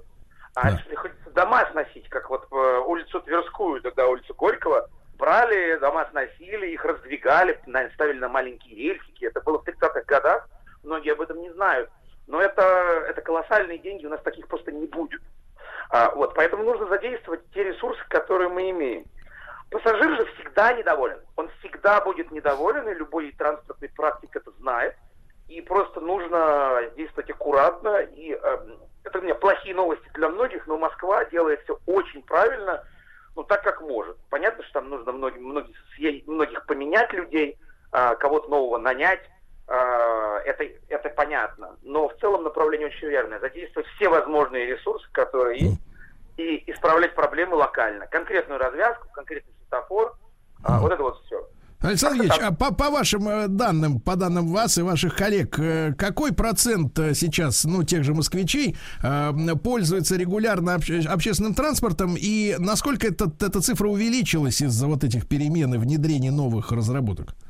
Вы знаете, в худшие лужковские времена А автомобилисты, помните, когда мы там могли стоять по 4 часа в одну сторону, а, э, особенно зимой, в какой-нибудь 30, дека- 30 декабря, а, в худшие лужковские времена это было 12-18% пассажирской массы, которые пользовались личным автомобилем. То есть вот эти, вот эти несчастные 20% создавали нам всем проблемы. Сейчас это очень сильно изменилось. Это количество людей, пользующихся личным автотранспортом, э, резко упало. Э, И, и это хорошо. Для такого большого города, как Москва, с его центром. А э, как с вашей точки зрения заторы насколько сильно снизились вот благодаря всем этим мерам? Знаете, тут вопрос, как считать. И считать в первую очередь нужно общим временем, таким агрегированным, суммированным, общим временем поездки из А в Б. Вот оно точно уменьшилось. Потому что сейчас э, урегулировано парковочное пространство, то есть эти- этих стихийных парковок, ну, в общем, нет. Потому что есть выделенные полосы, а, а когда их обособят, будет еще, еще лучше. А, и появилось большое количество связей железнодорожных, подземной или наземной. Ам, вот. И это резко э, уменьшает общее время в поездке. Вот то, на что я раньше тратил на машине, вот я лично там два с половиной часа, а сейчас я это проезжаю за 40 минут. Но это, это мой experience. Э, Да, друзья мои, с нами на связи Александр Евгеньевич Шереметников, э, руководитель программы «Транспортное планирование Высшей школы экономики», доцент, кандидат экономических наук. Александр Евгеньевич, а в принципе вот в этой доктрине э, личный автомобиль, он у людей останется и у какой категории вот в идеале он должен остаться? Хороший вопрос вы задаете, Сергей Георгиевич. А, дело в том, что вот вы, вы взяли, купили себе рояль Штайнвей, за много денег заработали а, на него. А Кто должен оплатить место его парковки, ну, пользования? Тем, что вот вы на нем, вам нравится на нем играть? Вы сами лично, ваши соседи по дому или все горожане? Ответ будет очевиден каждому из них. Купил свой рояль, вот сам, как его, и затаскивайся на шестой этаж. И находи место, где поставить. Когда же речь идет об, э, о частном автомобиле, мы меняем, а, понятно почему, резко свое мнение. Поэтому все на самом деле очень просто. Там, где спрос на автомобили выше, ну как в любой, эконом... в любой экономике, а, то и ц- цена владения, цена покупки этого дела, а, она а, будет, соответственно, меняться. Поэтому в таком густонаселенном городе, как Москва, личный автомобиль останется, он будет дорожать. Цена его использования будет дорожать. Иначе будет. Так, я смотрю, вы запугиваете нас. Да. Нет, что вы, э, это про- простой математический расчет. Александр Евгеньевич, но тут смотрите, два, вопроса. Во-первых, конкретный. Э, Мы знаем примеры э, международные, да, когда в очень густонаселенных местах, ну, например, Гонконг, да, или Сингапур, скорее даже, ну, наверное, это похожие друг на друга местности, которые физически трудно увеличить, потому что это острова, да, ну, или не Да, да, полуостров, да, там, там территории нет просто. Вот э, там, э, например, у тебя есть возможность э, купить автомобиль, и, по-моему, в Шан... э, в- Пекине тоже и в Шанхае такая история, я тоже бывал там. То есть сначала ты покупаешь Номера. номера на аукционе или на лотерее, типа как грин-карта, да? И, и еще Ну, есть при, и еще есть привязка к парковочному месту. То есть, если у тебя в Гонконге, по-моему, нет гаража своего, да, вот э, твоего личного, то машину тебе вообще не продадут, э, потому что некуда его, ее ставить. Такие драконовские меры нас вот, вот только честно скажите, ожидают, что вот ты должен, например, в паркинге иметь э, собственное, собственное место, и только тогда тебе за- по- позволят на московских номерах зарегистрировать машину. Всерьез таких разговоров никто не ведет. Э, ну, мне это неизвестно, я их не слышал. В рамках научного моделирования, да, э, ну, ученые не должны обсуждать, э, Ну, понятно. делать. По- И По- короткий, Александр Ильич, отлично, да, вы не слышали всерьез. И вопрос такой, вот э, картина транспорта общественного через 10 лет, э, с вашей точки зрения, вот, э, вот общее такое впечатление, какое будет от транспорта? А в Москве или в Питере? Ну, давайте Москва, Питер. А еще Нижний Новгород, Казань надо не забыть. Все города России следуют за Москвой, поэтому надо на нее... Да, ну давайте Она Москва самая через крупная. 10 лет, Да. вот в идеале. Москва через 10 лет это МААС, а, мобильность как услуга. Это когда мы смартфон сбиваем из, из точки А в точку Б и э, тыкаем а, какие серии, много багажа или детская коляска, или пятеро детей, и к нам что-то приезжает, Само. а, само, а при этом пешкарус, такой вид общественного транспорта есть, каждый ребенок советский его знает, когда ножками ходишь, тоже он там есть. И маршрут полностью построен, а онлайн мы все видим дорожную обстановку везде, и на железной дороге, под землей, и на земле. А, платим а, не пятью разными проездными. Вспоминайте, как вот был пять лет Да, назад. единым, а да. Вот просто наш- Да. Ну на и. Да, на кнопочку нажимаем Да. и поехали, да, и не дум. Как в Называется лифте. МАЗ. Как в лифте, да. Друзья, Александр Евгеньевич Сыромятников с нами был на связи, доцент, кандидат экономических наук. Голосуйте, пожалуйста, единичка на наш WhatsApp. Э, Если ваш общественный транспорт там, где вы живете, хороший, двойка плохой, тройка не пользуйтесь.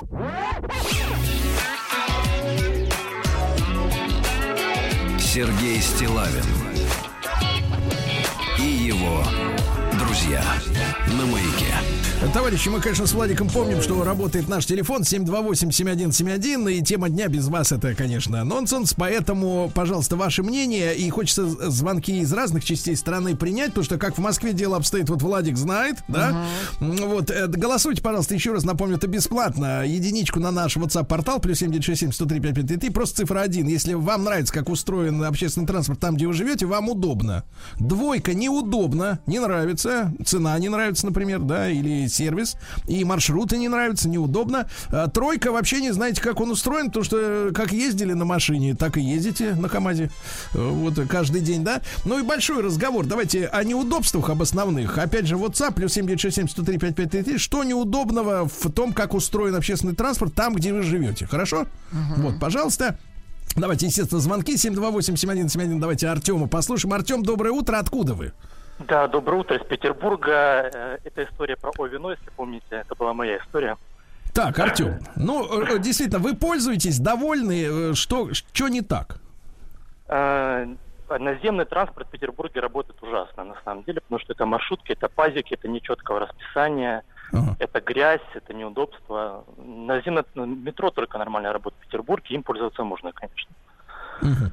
Э, Понятно, вот э, из изменений вам нужны чистые классные автобусы, которые ходят четко по расписанию, правильно? Четко по расписанию, чтобы была понятная схема, чтобы бы- э, было понятно, какое время ты потратишь на поездку, чтобы был один удобный проездной на все виды транспорта, как в Москве. То есть Москва, в принципе, эталон в этом плане. Хорошо, пож- спасибо, Артем. Давайте, давайте, ребята, пожалуйста, 728-7171. Что не так э, пока что сделано в вашем городе, где вы живете, в плане общественного транспорта? Павла, послушаем. Павел, доброе утро. Откуда вы? Здравствуйте. Ну, я вообще живу в Хельсинки. Я хочу просто рассказать, как у нас все происходит. Ну-ка, давайте. Так, Чтобы- Вот, вот вы, сейчас человек, э, какой-то эксперт говорил, что в идеале Москва через 10 лет. Вот я примерно в таком сейчас живу. То есть здесь все сделано грамотно. Один проездной, система э, с, с колясками. То есть, то есть если с коляской вышел, ты можешь спокойно везде попасть куда угодно, в какое угодно место на общественном транспорте.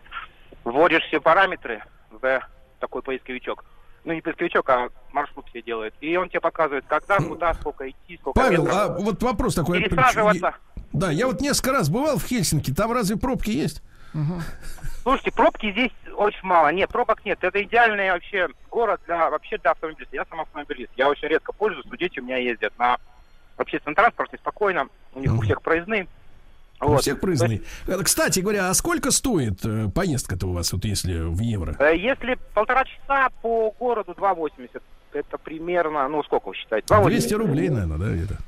Ну где-то, ну 2,80 сколько? Даже 80. больше. Да. Два, два, да. Хорошо, спасибо. Где-то до 250 рублей полтора часа можно кататься на всех видах транспорта. Есть ну да, это- сообщение из Рязани, хотите? Давайте. А, Пишет Слава. У нас утром, если ты влез в маршрутку, ты счастливчик. Отвратительно работает транспорт, особенно из окраин. Вод- Водители матерятся, некоторые угрожают. Один деятель а, даже сфотографировал на смартфон платежную карту пассажира. Славка из Рязани, 33 года. Вот Видишь, это, это еще хуже, чем материться. Давайте Андрея послушаем. Андрюш, доброе утро, откуда вы? А, Доброе утро, я из Воронежа. Да. Здесь ситуация с общественным транспортом э, очень нехорошая, мягко сказать. Вы из машины звоните? Сейчас да, потому что в общественный транспорт я не сяду. Э, Был период, когда я ездил, пользовался только общественным транспортом. Так. Это и э, впечатление самое негативное, потому Но что, что там может произойти с человеком? Могут ли его ударить? легко. Легко, вообще, абсолютно легко. Могу сказать следующее. Еще с 90-х годов пошла тенденция по уменьшению общественного транспорта государственного, муниципального. А, В 90 о, в 2000-е годы уничтожили трамвай, сейчас уничтожается троллейбусный парк. А, Основная масса, а, скажем так, транспорта это маршрутки разного калибра, от, от э, газелей до пазиков таких. Они более по расписанию по какому-то движутся или хаотически? а, ну, расписанию весьма приблизительно, но э, на конечных более-менее можно как-то сесть по времени. В остальное э, из-за пробок и из-за того, что очень много э, личного транспорта, люди как бы не хотят добровольно садиться, ездить на общественном транспорте. А у вас, А, кстати, ввели э, платную парковку, Андрей? Да, да, да, платная парковка где-то уже, ну, 4-5 лет уже Почем? присутствует Почем в центре? города. Э, Там 40, э, 30, 40, 60 рублей. Эх, Вот коммунизм. Хорошо, я понял, я понял, Андрей. Да-да, я понял, Андрей, спасибо. Дать Володя, успеем. Владимир, доброе утро. Откуда вы? Доброе утро, я с Москвы, с Черемушек. Да. Володя, что? В Черемушках. У нас Черемушках у нас есть такой маршрут С-13. Так. Очень бестолковый маршрут. Скоростной. Вот. Поскольку, поскольку он не заезжает ни к одной станции метро, ни к одной станции МЦД, электричек, катается по дворам, и там просто отдыхают водители. Я звонил в Мосгостранс, они говорят, нам важно, чтобы автобусы быстро ездили. а куда они везут людей, нас не волнует. Ай-яй-яй, быстро едут, С-13. Хорошо бы Так, я понял. его, да. Да, так нет, он едет. Давайте Марата из Казани послушаем. Марат, доброе утро.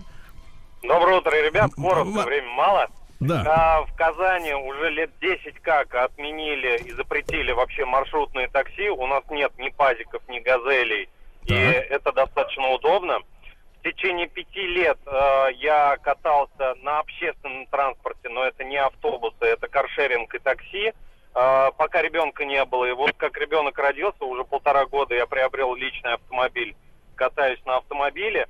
В целом, если детей нету, на каршеринге и такси гораздо удобнее и в разы дешевле, чем владеть собственным автомобилем. Понятно. Хорошо, хорошо. Да, спасибо большое. Да, надо не забывать, что автомобиль это не только те деньги, которые вы относите в дилерский центр, но и сто, та сумма, которую будете ежегодно на него тратить, естественно. На страховку, на резину, на ТО и так далее. Э, Сережа из Омского. Омск наш любимый. Да, Омск, доброе утро. Добрый день. Доброе утро, доброе утро всем. Да. Как, э, Сережа, как, э, как общественный транспорт в Омске? Как амичи, довольны? Нет, давайте я лучше, знаете, что скажу, решение проблемы всей, Да. любого города с транспортом. Так. Во-первых, рояль, э, я как бы утрирую, говорю, это автомобиль, должен быть у каждого, это сейчас необходимость. У нас миллионы гектар земли Да. пустует. Но нас всех согнали в Москву, в Питер, Омск. Будем Петербург. расширяться, да, расползаться будем, Нет, располз- всех. растекаться. Я Всем понял. по роялю. Сережа, я понял, будем, будем захватывать пастбища и леса, согласен. Так, ну и цифры, Владик. Результат опроса 45 э, процентов наших Довольны? вообще не пользуются общественным транспортом. А, Два- вообще? д- вообще не пользуются. 20 довольны, 35, к сожалению, нет. Недовольны, вот так. Сергей Стилавин его друзья на маяке. Друзья мои, сегодня в этом часе у нас важный будет разговор, продолжение нашего большого разговора о нашем с вами доме, как о земле, как о стране. На этот разговор даже пришел Рустам Иванович к нам в студию. Доброе да. утро, Сергей Валерьевич. Да, да. Хотел вам лично сообщить о том, что Сергей Собянин смягчил требования для работодателя об удаленке. Очень Буквально 10 минут назад. Да. Так Я что- пока не почувствовал. А Я вам вот рассказываю об этом. Да, Спасибо, доброе утро, Сергей. конечно. Доброе утро, уважаемые Да. радиослушатели. Доброе утро, да. Влад. Да, друзья мои, но сегодня мы с вами понимаем, что давайте такой вот э, эпиграф к нашему разговору следующий. Европа зеленеет, а мы Хороший А мы? вопрос. А мы, Хороший а мы вопрос. что мы что мы делаем? Да, что мы делаем? А, Значит, мы знаем, что э, слышится заявление о том, э, что от традиционных источников энергии якобы, ну, по крайней мере, на словах, м, в Европе стараются отказываться. То есть, вот, к примеру, в этот зеленый, значит, был раньше черный список, зеленый список попали Бельгия, Австрия, Швеция и Португалия, которые отказываются покупать уголь. Вот, не отказывается, заставим, как говорится, да. Вот. Ну, а у нас, э, соответственно, вот э, идут разговоры, обсуждения всех этих историй, тем, да, что делать, откуда брать энергию, потому что ну, к примеру, э, те же свалки мусорные, правильно? Вот, которые э, э, знаем под названием полигоны. Э, вот, они же, вы по- понимаете, Рустам Иванович, ведь они вот лежат, даже закрытые полигоны, но там внутри из-за протекающих химических процессов образуются газы. понимаете? Которые влияют на изменение климата на нашей Да. планете. А если, Правильно. например, взять этот газ, да и, например, сжечь его, вот, э, не знаю, возможно ли это, это моя личная фантазия, я не инженер, естественно. Ну и, друзья мои, э, я рад приветствовать, да, в, нашем, э, в нашей беседе Андрея Евгеньевича Шипелова, не первый раз он с нами, генерального директора РТ Инвест. Андрей, доброе утро. Сергей, доброе утро. Вот, очень Доброе рады, утро, да. Андрей, да. Доброе Вот живые утро, люди в Рустам. студии, да? Я, пон- я Сергей понимаю, Валерьевич. Я понимаю, я понимаю. А для слушателей все одно, да. А, Андрей Евгеньевич, а, как мы поставим сегодняшнюю тему? Вот главный вопрос, о чем мы сегодня будем говорить. Проблем много, а вот на чем сосредоточимся? Мне кажется, на самом важном, как сделать жизнь лучше и экологичней. Вот, хорошо, хорошо. Как, как минимум, обратя внимание на свои отходы, которые мы каждый день производим. Хорошо, Андрей, вопрос, наверное, в следующем. А есть ли вообще возможность а, продолжать развивать экономику? А экономика, как мы с Сергеем понимаем, ну и, и- и как понимают наши слушатели, это все-таки и промышленные предприятия, это всевозможные производства, а, которые требуют наличия источников энергии. И а, возможно ли продолжать развивать эту самую экономику, а, и, но жить при этом без традиционных источников энергии, которые есть сегодня? Э, да, знаете, интересный вопрос. И вот еще там, несколько лет назад, три года назад, это бы звучало, наверное, как издевательство, когда такие вопросы задаются. Но есть э, статистика, а это вещь упрямая. Вот э, несколько дней назад вышла статистика по Европейскому Союзу. Вот, э, значит, следующие данные. Вся энергия, которая была потреблена Евросоюзом за 2020 год, 37% это ископаемые всего лишь электроэнергия, традиционная так называемая. 25% это атомная энергия, и уже 38% это возобновляемые источники, энергии. Давайте про возобновляемые. Что это для, ну, чтобы наши слушатели понимали, о чем идет речь все-таки, потому что разные, разная трактовка есть, э, значит, этой формулировки возобновляющие, возобновляемые источники энергии. Что конкретно сегодня это? Но э, самые такие, что, э, так сказать, мы знаем, это возобновляемые источники, это энергия, которая получается из солнечных батарей, это энергия, которая получается из э, ветряных станций, вит- ветровых, э, энергия ветра и э, энергия из отходов перерабатываемая на мусоросжигательных заводах э, в Европе и во всем мире, которая в огромном количестве поступает э, потом в энергосеть. Еще раз, э, а есть понимание роста вот за последние, может И быть... э, доли, И доли. доли. Ну, до- доля понятная, а, значит, а вот рост, э, например, в сравнении там, с 19 там, с 15 каким-то годом. Да, конечно, идет серьезный прирост. Вот то, что сегодня 38%, а это уже на 1% больше, чем традиционная электроэнергия, как, как я сейчас сказал, баланс. Ну, ископаемые. Это Ископаемые. уголь у нас получается, Это уголь, тепловые, это газ, электростанции, это, э, ну, тепловые электростанции. Да, любой вид топлива, который Сжигается. сжигается из, э, добывая- добы- из добываемых недр, скажем так, да. Вот, поэтому э, и вот этот темп, это за 5 лет от 10% до 37%, то есть 20% плюс. Это Ежег- ежегодно. Ежегодно, да. Более того, знаете, э, самые новые э, веяния, которые происходят в мире, это то, что э, умные люди думают дальше. Э, говорят о следующем. То есть уже сегодня вводится такое понятие, как зеленые металлы.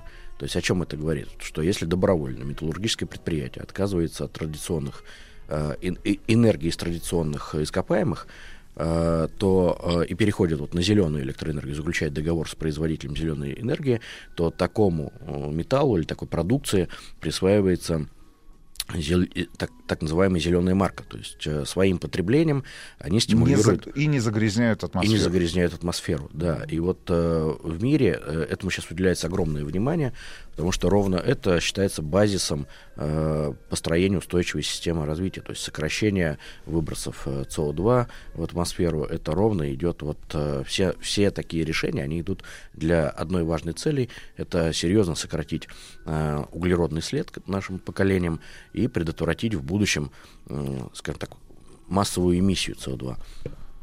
То есть таким образом остановить э, вот это глобальное потепление. А, Андрей, важный вопрос. Сергей его, а, значит, сформулировал. 38% это сегодня возобновляемые источники энергии.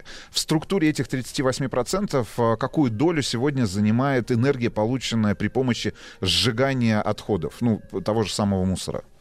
Да, это э, ну, везде в каждой стране по-разному. По-разному, ну, в- если средние цифры брать. Ну, порядка 8% э, внутри этого баланса энергии из отходов. Но это очень важно. Почему? Потому что э, надо сказать следующее. С чем борются мусоросжигательные заводы прежде всего, вырабатывая электроэнергию? Это с сокращением полигонов. И здесь, э, как сказать, э, две основные цели добиваются. Во-первых, это- Сокращение выбросов на самом полигоне плюс мусор и сокращение выбросов уже. сам. Конечно. Здесь важно сказать, вот э, Сергей правильно привер- привел пример, когда есть полигон, даже если он закрыт, он все равно продолжает эмиссию газов. Что это такое? Свалочный газ, из чего он состоит? Ну, конечно, СО2 в огромном количестве. Э, И если его приводить к- по формуле к СО2, одна тонна свалочного газа э, по вредности это как 18 тонн СО2. Ну, то есть это это огромные эмиссии, и даже если полигон ничего с ним не делать, он продолжает э, эмиссию Пыхтеть. этих выбросов, да, пыхтеть в прямом смысле, отравляя жизнь вокруг э, десятков километров Сколько, себя. жив- сколько 30. же реально живет полигон? Вот в, в хорошем, ну, в плохом смысле этого 30 слова. 30-35 лет. Вот, С- э, пыхтит он. 30-35 лет может пыхтеть. А, А вот важный вопрос, э, а- Андрей, э, этот самый газ, э, понятно, что его можно, э, как говорится, бутилировать, вот, но э, он пригоден, например, для работы в какой-нибудь отопительной системе, или он не горючий сам по себе? Знаете, вот вообще рекультивация полигонов это очень сложная э, задача, э, потому что нужно знать полностью состав этого полигона. А так как эти полигоны создавались, свалки эти создавались... Хаотически, да? Да, и 50, и 60 лет назад, и неизвестно, что в них положили в тот момент, когда они продолжали такую бесконтрольную жизнь свою. А, Вот э, очень важно знать э, состав этого полигона для того, чтобы очень четко понимать, что в составе и газов, и э, фильтрата, и других выбросов, которые он совершает. Поэтому каждый полигон это отдельная научная работа, которую нужно проводить для того, чтобы подобрать рецепт его правильной рекультивации безвредной. Ну вот э, сегодня этому уделяется огромное, конечно, внимание. Э, мы в, ка- в декабре как раз вот открыли комплекс Храброва, э, наш э, четвертый э, комплекс по переработке в Московской области. И как раз вот уникален он тем, что мы его построили на месте старого полигона, который рекультивировали э, силами нашей компании вот ровно с таким подходом. Э, Исследовали полигон, э, выявили э, все его составляющие. И как раз вот там мы уже сегодня э, полностью извлекаем газ из этого полигона и перерабатываем его пока в тепловую энергию. Андрей, планах- а что, Да. что из себя этот полигон представляет? Потому что, ну, не все люди, наверное, визуально, как бы, да, вот могут понять, о чем идет речь. Это какой площади было, так сказать, э, вот изначально, ну, не назвать сооружением, но вот, вот это вот... Гора. как бы, Гора под открытым- горище. под открытым- Да, под как, открытым с, чем небом. это, с чем это можно сравнить? По высоте, по площади? Ну, это порядка 30 гектаров э, земли занимает такой объект. Да, это 30 ваших участков, на которых вы живете, Сергей. Иванович. 30, представьте. Да, это огромная, э, огромная территория, ну и высоту порядка 25-30 метров. То есть это такой, такой холм, да, мусорный, который воняет... Небоскреб. То есть Да, это десятиэтажка, да, даже выше. Да, который вонял на э, площадь это, вокруг себя десятки километров. Вот. И что сегодня э, из него получилось? Из него получился великолепный горнолыжный склон. Э, и вот самый лучший э, факт, как говорится, тоже вещь упрямая. Вот э, полигон, он теплый. Вот если его свалка, полигон, если с ним ничего не делать, он теплый, внутри его температура до 200 градусов разогревается. Серьезно? Да, на поверхности э, земля нагревается, ну и мусор нагревается до такого состояния, что в снежную погоду снег не успевает, вернее, успевает таять и уже осадками выпадает на полигон. То есть на нем не задерживается снег. На нашем, после того, как извлекается газ и правильно проводится рекультивация, как можно определить, что полигон э, уже безвредный? В снежную погоду он покрыт э, снежным покровом э, и не представляет из себя опасность. То есть он не дымит, э, значит, в нем не идут термические процессы. Это э, первый признак того, что дегазация и рекультивация полигона произведена верно. Вот как раз в Храброво вот эта куча превратилась у нас в снежный В горнолыжный склон. Да, и Андрей, то есть вы бурили в мусоре какие-то шахты и туда заводили трубы? Все гораздо сложнее. Сначала изучались э, все слои э, этого полигона на состав тех самых отходов, потом подбирался рецепт, только после этого проводились так называемые там и инженерные и прочие мероприятия, которые позволили правильно определить, где находятся вот эти вот залежи этого газа, в прямом смысле именно залежи, а, где находится фильтрат, как его правильно отвести от полигона, как правильно, где создать очистные сооружения, как поставить систему дегазации. Ну, это вот очень сложный процесс. Это а сколько лет, сколько лет вот при такой правильной системе, да, правильной системе отвода газов, он будет еще вот давать этот самый газ? Мы надеемся, что это будет порядка 15 лет. Почему именно надеемся? Потому что вот как раз в таком случае, когда э, проведены все правильные мероприятия, то э, он не только э, становится безопасным, но еще и позволяет вырабатывать электроэнергию. Э, сегодня у нас расчет, что это 3 мегаватта электроэнергии. Чтобы э, привести пример, э, наш комплекс, который перерабатывает, мы построили рядом, и он перерабатывает э, 500 тысяч тонн отходов в год, это потребление полтора мегаватта. То есть мы будем полностью обеспечивать свой комплекс, комплекс электроэнергии, выработанной с этого полигона.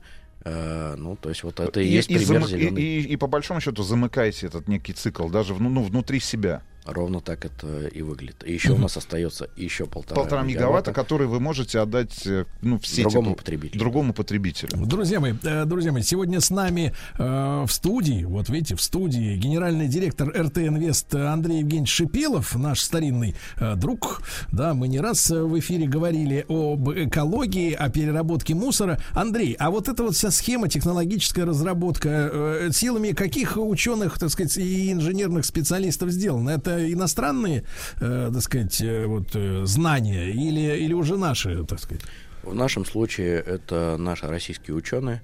Более того, мы собрали такой академический э, пул, состав. Это не, не один ученый, это была целая коллегия, так называемая, работа, работающая над этим. В том числе и были сотрудники, которые из нашей родной госкорпорации Ростех, которые занимаются так называемой такой глубокой химией, в том числе военной химией. Вот э, состав этих э, ученых и разработал технологии, которые нам позволил за год, можно сказать, с момента того, как мы начали этим заниматься, провести дегазацию и рекультивацию этого полигона.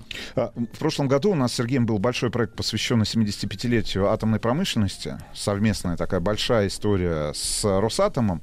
И побывав ну, на нескольких атомных электростанциях, э, погрузившись э, в... В шахту. И погрузившись в урановую шахту, разговаривая с людьми, которые занимаются сегодня генерацией именно электроэнергии, энергии на атомных атомных станциях, услышали а, такое мнение, что в стране профицит а, на самом деле существует. Ну, во всяком случае, вот в Уральском регионе это Давайте точно... Так, энергии больше, больше. чем профицит... ее могут купить. Да. Зачем тогда строить сегодня зеленые электростанции? Знаете, энергия это вещь такая, сегодня ее много, завтра ее мало, поэтому э, нужно иметь достаточное количество генерации. И э, есть, опять же, устоявшийся тренд. Мы не только должны думать о том, сколько мы энергии производим, а мы должны задуматься о том, э, какой след экологический для будущих э, поколений будет оставлять тот способ, которым мы сегодня. энергию производим. Да.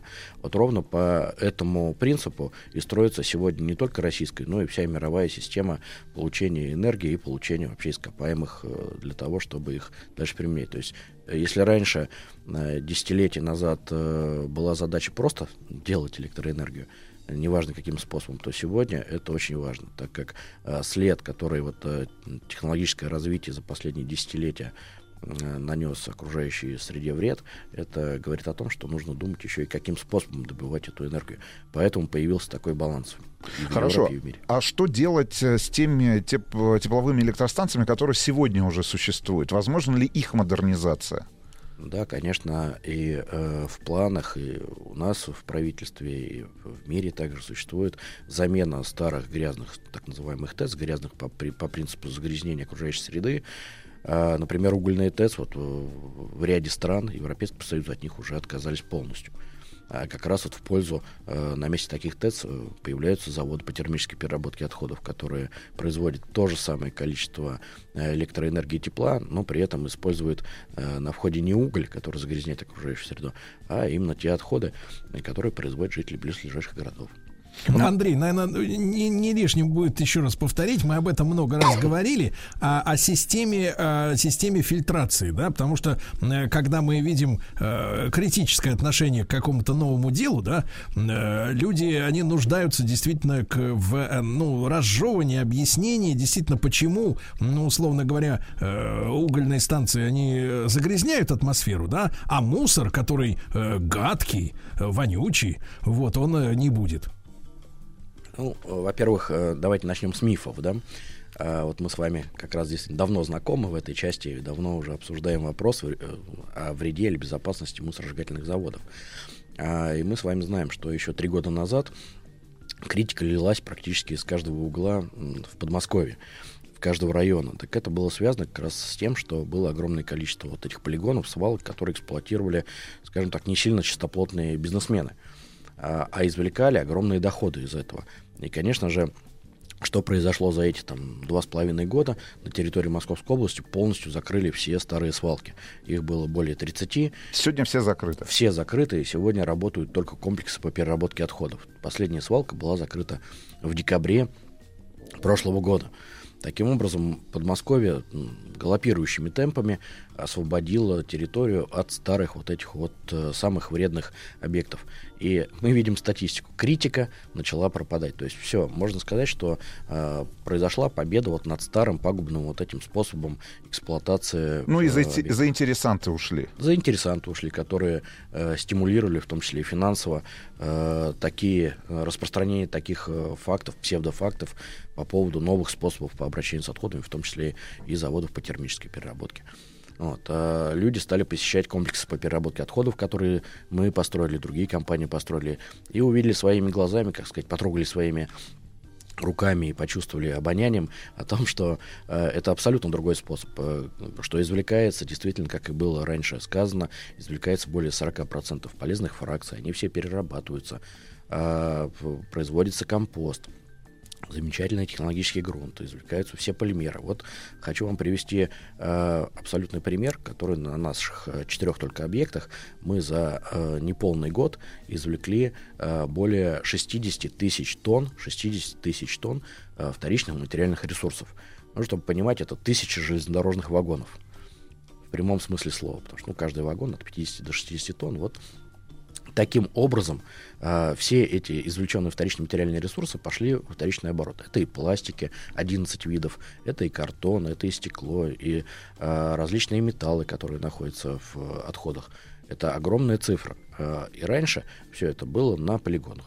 Теперь это возвращается, да? И Возвращается вот в оборот. осталась вторая задача, возвращаясь к мусоросжигательным заводам, это вот э, те самые остаточные фракции, которые после сортировочных комплексов, все равно их более 50%, и сегодня Да. их нужно складировать. Андрей, ну давайте после э, новостей э, и новостей спорта мы продолжим этот разговор. Андрей Евгеньевич Шипилов, э, генеральный директор РТ Инвест, э, с нами. Мы говорим о возобновляемых источниках энергии, э, в числе которых, естественно, и муш- мусоросжигательные заводы.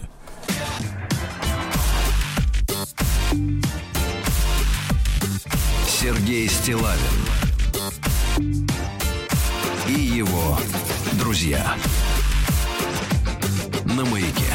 Друзья мои, сегодня мы говорим о том, что экономика, она как бы зеленеет. Э, Вот, э, раньше, значит, вот было, было иначе, теперь зеленеет. Вот, надо подтягиваться к общемировому процессу. Э, в Трендом на- общемировым. Да, сегодня мы говорим о возобновляемых источниках энергии, потому что мусор, он не может э, исчезнуть. Пока есть люди, есть мусор. Это надо, надо понимать, да, ребятушки. Поэтому и с ним надо что-то делать. Он дает энергию. Мы об этом э, сегодня говорим. Андрей Евгеньевич Шипелов, генеральный директор РТНВ, с нами в студии. Андрей Евгеньевич, доброе утро еще раз, да? Доброе Вот. утро. Ну и вот мы договорить должны, да, для наших слушателей, может быть, кто-то наши предыдущие беседы э, не знает э, о том, э, что происходит вот действительно с, э, э, с этим э, количеством мусора, да, который э, уже не представляет из себя интереса действительно для извлечения, там 50 или даже 60 процентов, он идет дальше на сжигание, да, и вот На людей- утилизацию. да, людей очень волнует, э, что, что на выходе, как говорится, из этой печи происходит. Да, вот э, э, как раз про утилизацию. Есть два вида утилизации. Первый в материальные ресурсы и вторая в энергетические ресурсы. Э, действительно, материальные ресурсы это первое благо, это все вторичные ресурсы, которые извлекаются из отходов. Но остается 50%, с которыми нужно что-то делать. И варианты здесь два. Либо положить под землю и создать полигоны, свалки, которые потом нельзя будет разобрать, они нанесут вред, либо извлечь полезный компонент в виде электро- и тепловой энергии. Так вот, э, вот эти вот хвосты, 50%, они идут на э, энергетическую утилизацию. Для этого строятся крупные заводы, ну, где-то крупные, где-то мелкие, и из них вырабатывается электроэнергия. Вот в нашей стране, по нашим подсчетам, потребуется порядка 30 заводов. 5 заводов мы сегодня уже строим, и еще 25 заводов нужно построить в ближайшие 10 лет. А, и вот а, все, все эти 30 заводов будут перерабатывать порядка 24% отходов. Ну, что, что такое 24%? Это значит, что предварительно из всех отходов были извлечены порядка 40% вторичных материальных ресурсов и органических отходов. Таким образом, с сегодняшнего уровня захоронения, то, что у нас в стране порядка 93% мусора закапывается просто, э, то мы э, к 26 к 27 году можем подойти к параметру, когда мы практически в три раза сократим полигонное захоронение. В стране? В стране, да. То есть это так называемая комплексная система по обращению с отходами. А если обратиться к нашим соседям, для примера, в Европейском Союзе всего лишь 25% закапывается под землю. Есть еще страны, где э, нулевого захоронения нет. Есть, конечно, передовые страны, как там, та же Франция, Швейцария, Германия. Там практически нулевое захоронение. В Германии всего 1% закапывается под землю. Ну вот для примера. Поэтому все возможно, к этому можно подойти. Единственное, нужно идти э, шагами, не меняя стратегию, сделать комплексную систему, зафиксировать ее на 10 лет, установить баланс между материальной утилизацией и энергетической утилизацией, и за 5-7 лет мы можем пройти тот путь, который европейские страны проходили за 30 лет. 25 заводов, о которых говорится, где они будут расположены, есть уже понимание? Э, ну, к пяти. Логика процесса говорит о том, там, где проживает большое количество миллионники. населения, да, это миллионники. Таким образом, у нас все-таки 80, несмотря на то, что страна у нас огромная, у нас 80% населения проживает в очень концентрированной э, части нашей страны. Поэтому вот как раз расчет, откуда взялись эти 30 заводов, где они должны находиться, это статистический и математический расчет, который четко показывает э, локацию этих заводов. Это, конечно, с крупными городами рядом, там, где, во-первых, требуется потребление электроэнергии, в том числе зеленой, и прежде всего, наверное, зеленой, а, и, э, конечно же, утилизация отходов с целью прекращения полигонного захоронения. Вот в городах-миллионников при таком подходе можно будет сократить полигонное захоронение до 10%. Уже к 20, ну, получается... Ну, 26-27 26-27 год. Хорошо, важный вопрос. А, наверняка его задают многие наши слушатели. Кто за это будет платить? Кто должен платить? Соответственно, население через э, тарифы или это все-таки государственная программа, государственные деньги и государственная поддержка?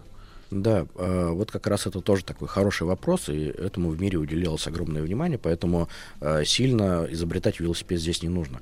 Э, мы знаем, что с 2019 года стартовала в стране реформа, и мы, как жители, уже ощутили рост тарифов он составил э, предметные цифры, э, но э, мы увидели и результаты в большинстве регионов. Вот опять же, московский регион, мы видим, что построена вся инфраструктура, мы это принимаем активное участие, видим, как люди начинают разделять активно свои отходы, видим существенный материальный баланс этих отходов, и уже идет существенная переработка. Так вот, дальнейший тариф, он, конечно, потребует рост, но при этом не за счет населения. И для этого существует такая так называемая расширенная ответственность производителя. То есть, РОП. РОП, да, тот самый РОП. Вот он дол, должен дать те недостающие э, средства в реформу, которые необходимы для того, чтобы построить комплексную систему и побороть э, полигоны, оставив их в незначительном количестве. Вот э, средства РОПа э, это средства, сразу можно сказать, это значительная часть по расчетам э, Федерального министерства и экономического, и Министерства природных ресурсов, эта цифра может составить порядка 130-150 миллиардов в год.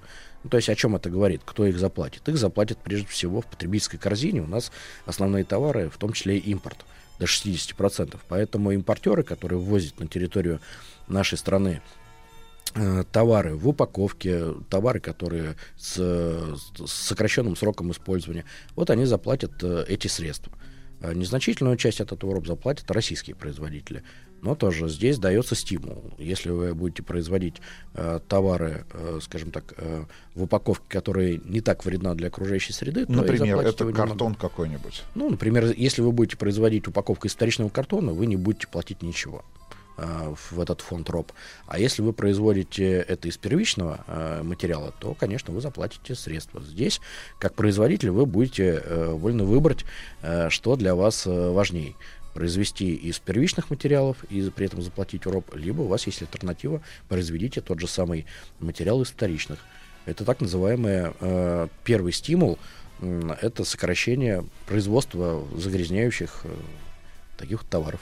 Мы как-то с тобой говорили и в этой студии, и была у нас возможность в свое время, в прошлом году, по-моему, да, в прошлом году это было до, до, до- в доковидное время, это точно, побывать на одном из э, производств таких, да, э, в Кёльне. Как раз э, на таком расширенном круглом столе обсуждалась а, от- эта вся история, как она реализована, как она внедрялась. И вот я помню, что если говорить про сроки, там, по-моему, там 90-е годы, да, начало 90-х годов, это как раз э, перв- первые подвижки э, э, с точки зрения там, мусорной реформы, э, значит, и всех этих э, нововведений, которые были в Федеративной Республике Германия сделаны. И вот на этом длинном отрезке как раз это все происходило. И как раз очень много говорили о расширенной ответственности производителя. Самое тяжелое для вас, если мы говорим об, об об об упаковке, да, переработать что тяжелее всего сегодня? Ну, самое, наверное, такое сложное, это, к сожалению, вот и тренд в его производстве, это многослойные упаковки. Так называемые там и тетрапаки, и другие упаковки, когда э, тонкими слоями наносятся разные материалы, это и металлы, это смешение так, композитов там, в виде полимеров и других сложных веществ. Вот такие упаковки практически не перерабатываются, и невозможно разделить э, эти материалы. Таким образом, ну, к сожалению, эта упаковка пользуется большим спросом у производителей. Вот как раз э, расширенная ответственность, она введет такую диверсификацию справедливую. Принцип, который заложен в расширенную ответственность производителя, это э, загрязнитель платит. Если вы производите упаковку, которую сложно переработать, разделить, извлечь, э, то, э, соответственно, вы должны заплатить больше. Это справедливость. А если э, вы производите щадящую для экологии упаковку, которую легко разделить, э, которую легко переработать, вы должны платить меньше. Андрей, а вот это вызовет, как вы думаете, перестройку вообще э, системы торговли? А, Потому что мы же с вами все советские люди, в том числе и Рустам Иванович, самый младшенький из нас. Вот, э, мы все советские люди, мы все помним, как э, многие товары, да, они не продавались в индивидуальной упаковке, они продавались прямо в магазинах, приезжая такими крупными партиями, ни во что не запечатанными, ни в полиэтилен. Молоко было в бидонах, его разливали прямо вот, э, так сказать, продавщицы, да. И вот система, система торговли была иначе, иная. Мы можем заставить, э, э, так сказать, торговых монстров, э, так сказать, изменить э, свои правила, потому что им очень удобно, в общем-то, в принципе. Зачем они эту упаковку делают? Для того, чтобы э, купил молоко.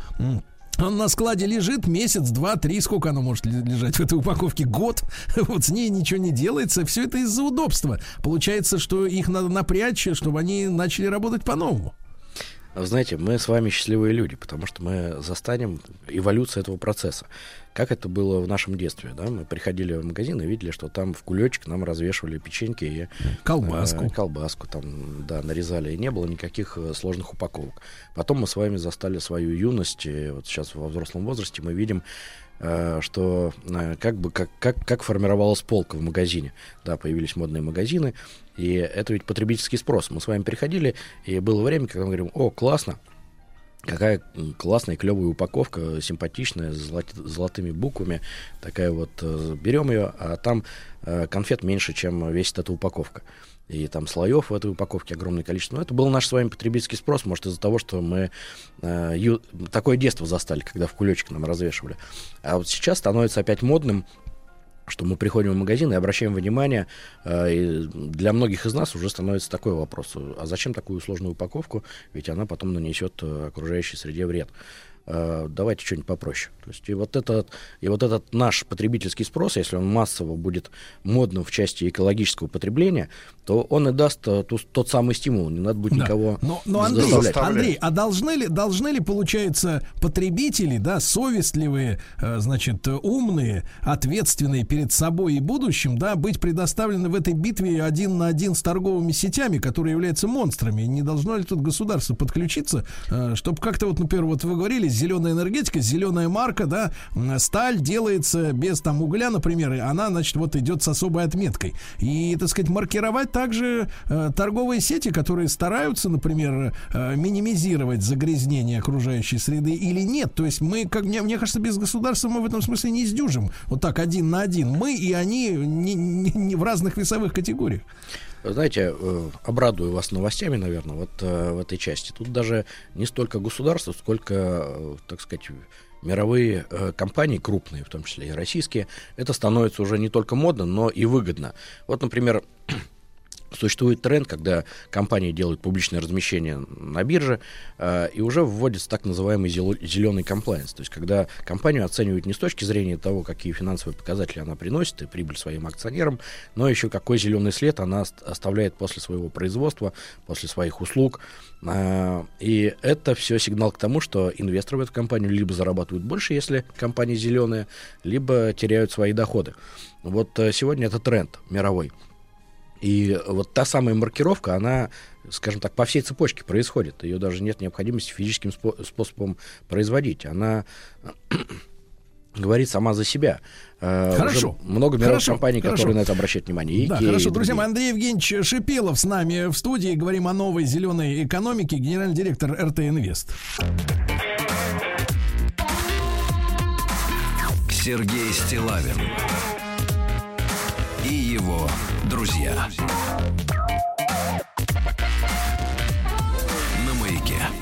Друзья мои, э, сегодня, э, сегодня мы говорим о новой экономике фактически, да, это большой разговор, и составной частью этой экономики должен стать э, и энергетики новой, да, эм, должен стать вот возобновляемый комплекс энергетический целый, в который очень хорошо вписывается как раз оборот мусора в Ну, природе. термическая переработка отходов в энергию. Да, Слушай, и- Сережа, у меня тут очень важный вопрос. Очень, Сережа. да, Сережа, да, Сережа. Сережа. Тем более, что наши слушатели сегодня активны. К Андрею Шипелову, генеральному директору АО «РТ Инвест». А а сколько вообще за последнее время было построено либо строится а, заводов по переработке мусора в энергию в мире? Но вот здесь нужно сказать две цифры. Э, Специально разделю Китай и весь, и весь мир. Вот во всем мире сейчас строится 526 э, заводов по термической переработке.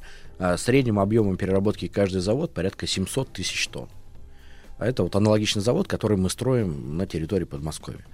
А вот один только Китай а, за три года построил 119 заводов. Вот как они это сделали, непонятно. Но они построили 119 заводов. Ну, и, вероятнее всего, не, не, ну, э, не останавливались, не будут останавливаться на достигнутом. Китай, п- как, э, как сказать, мудрая э, восточная страна, э, поставили себе показатель. Э, Шесть лет назад они сказали так, мы 50% отходов будем перерабатывать в материальные ресурсы, а 50% будем перерабатывать в электроэнергию. Вот такой стимул они перед собой поставили и по нему идут. И э, факты, опять же, вещь упрямая, повторюсь, э, Китай это единственная страна, которая достигла ошеломляющих результатов по сокращению вот, CO2 выбросов. А за три года, как раз э, это совпало в том числе и со строительством заводов, они на 30% сократили эмиссию CO2. Ну, то есть ни одна страна в мире такого не смогла сделать.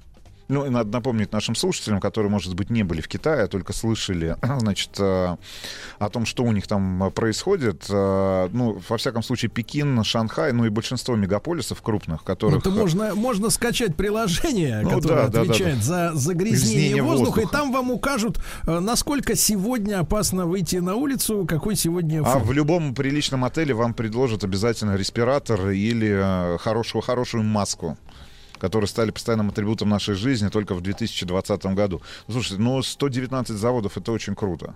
Да, и 526 во всем мире сейчас. Мгм. Так что надо догонять.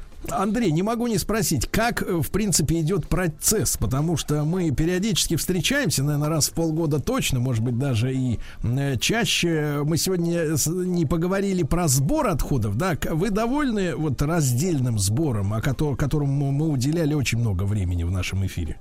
Да, вы знаете, замысел и э, стимулы, которые были созданы, сработали.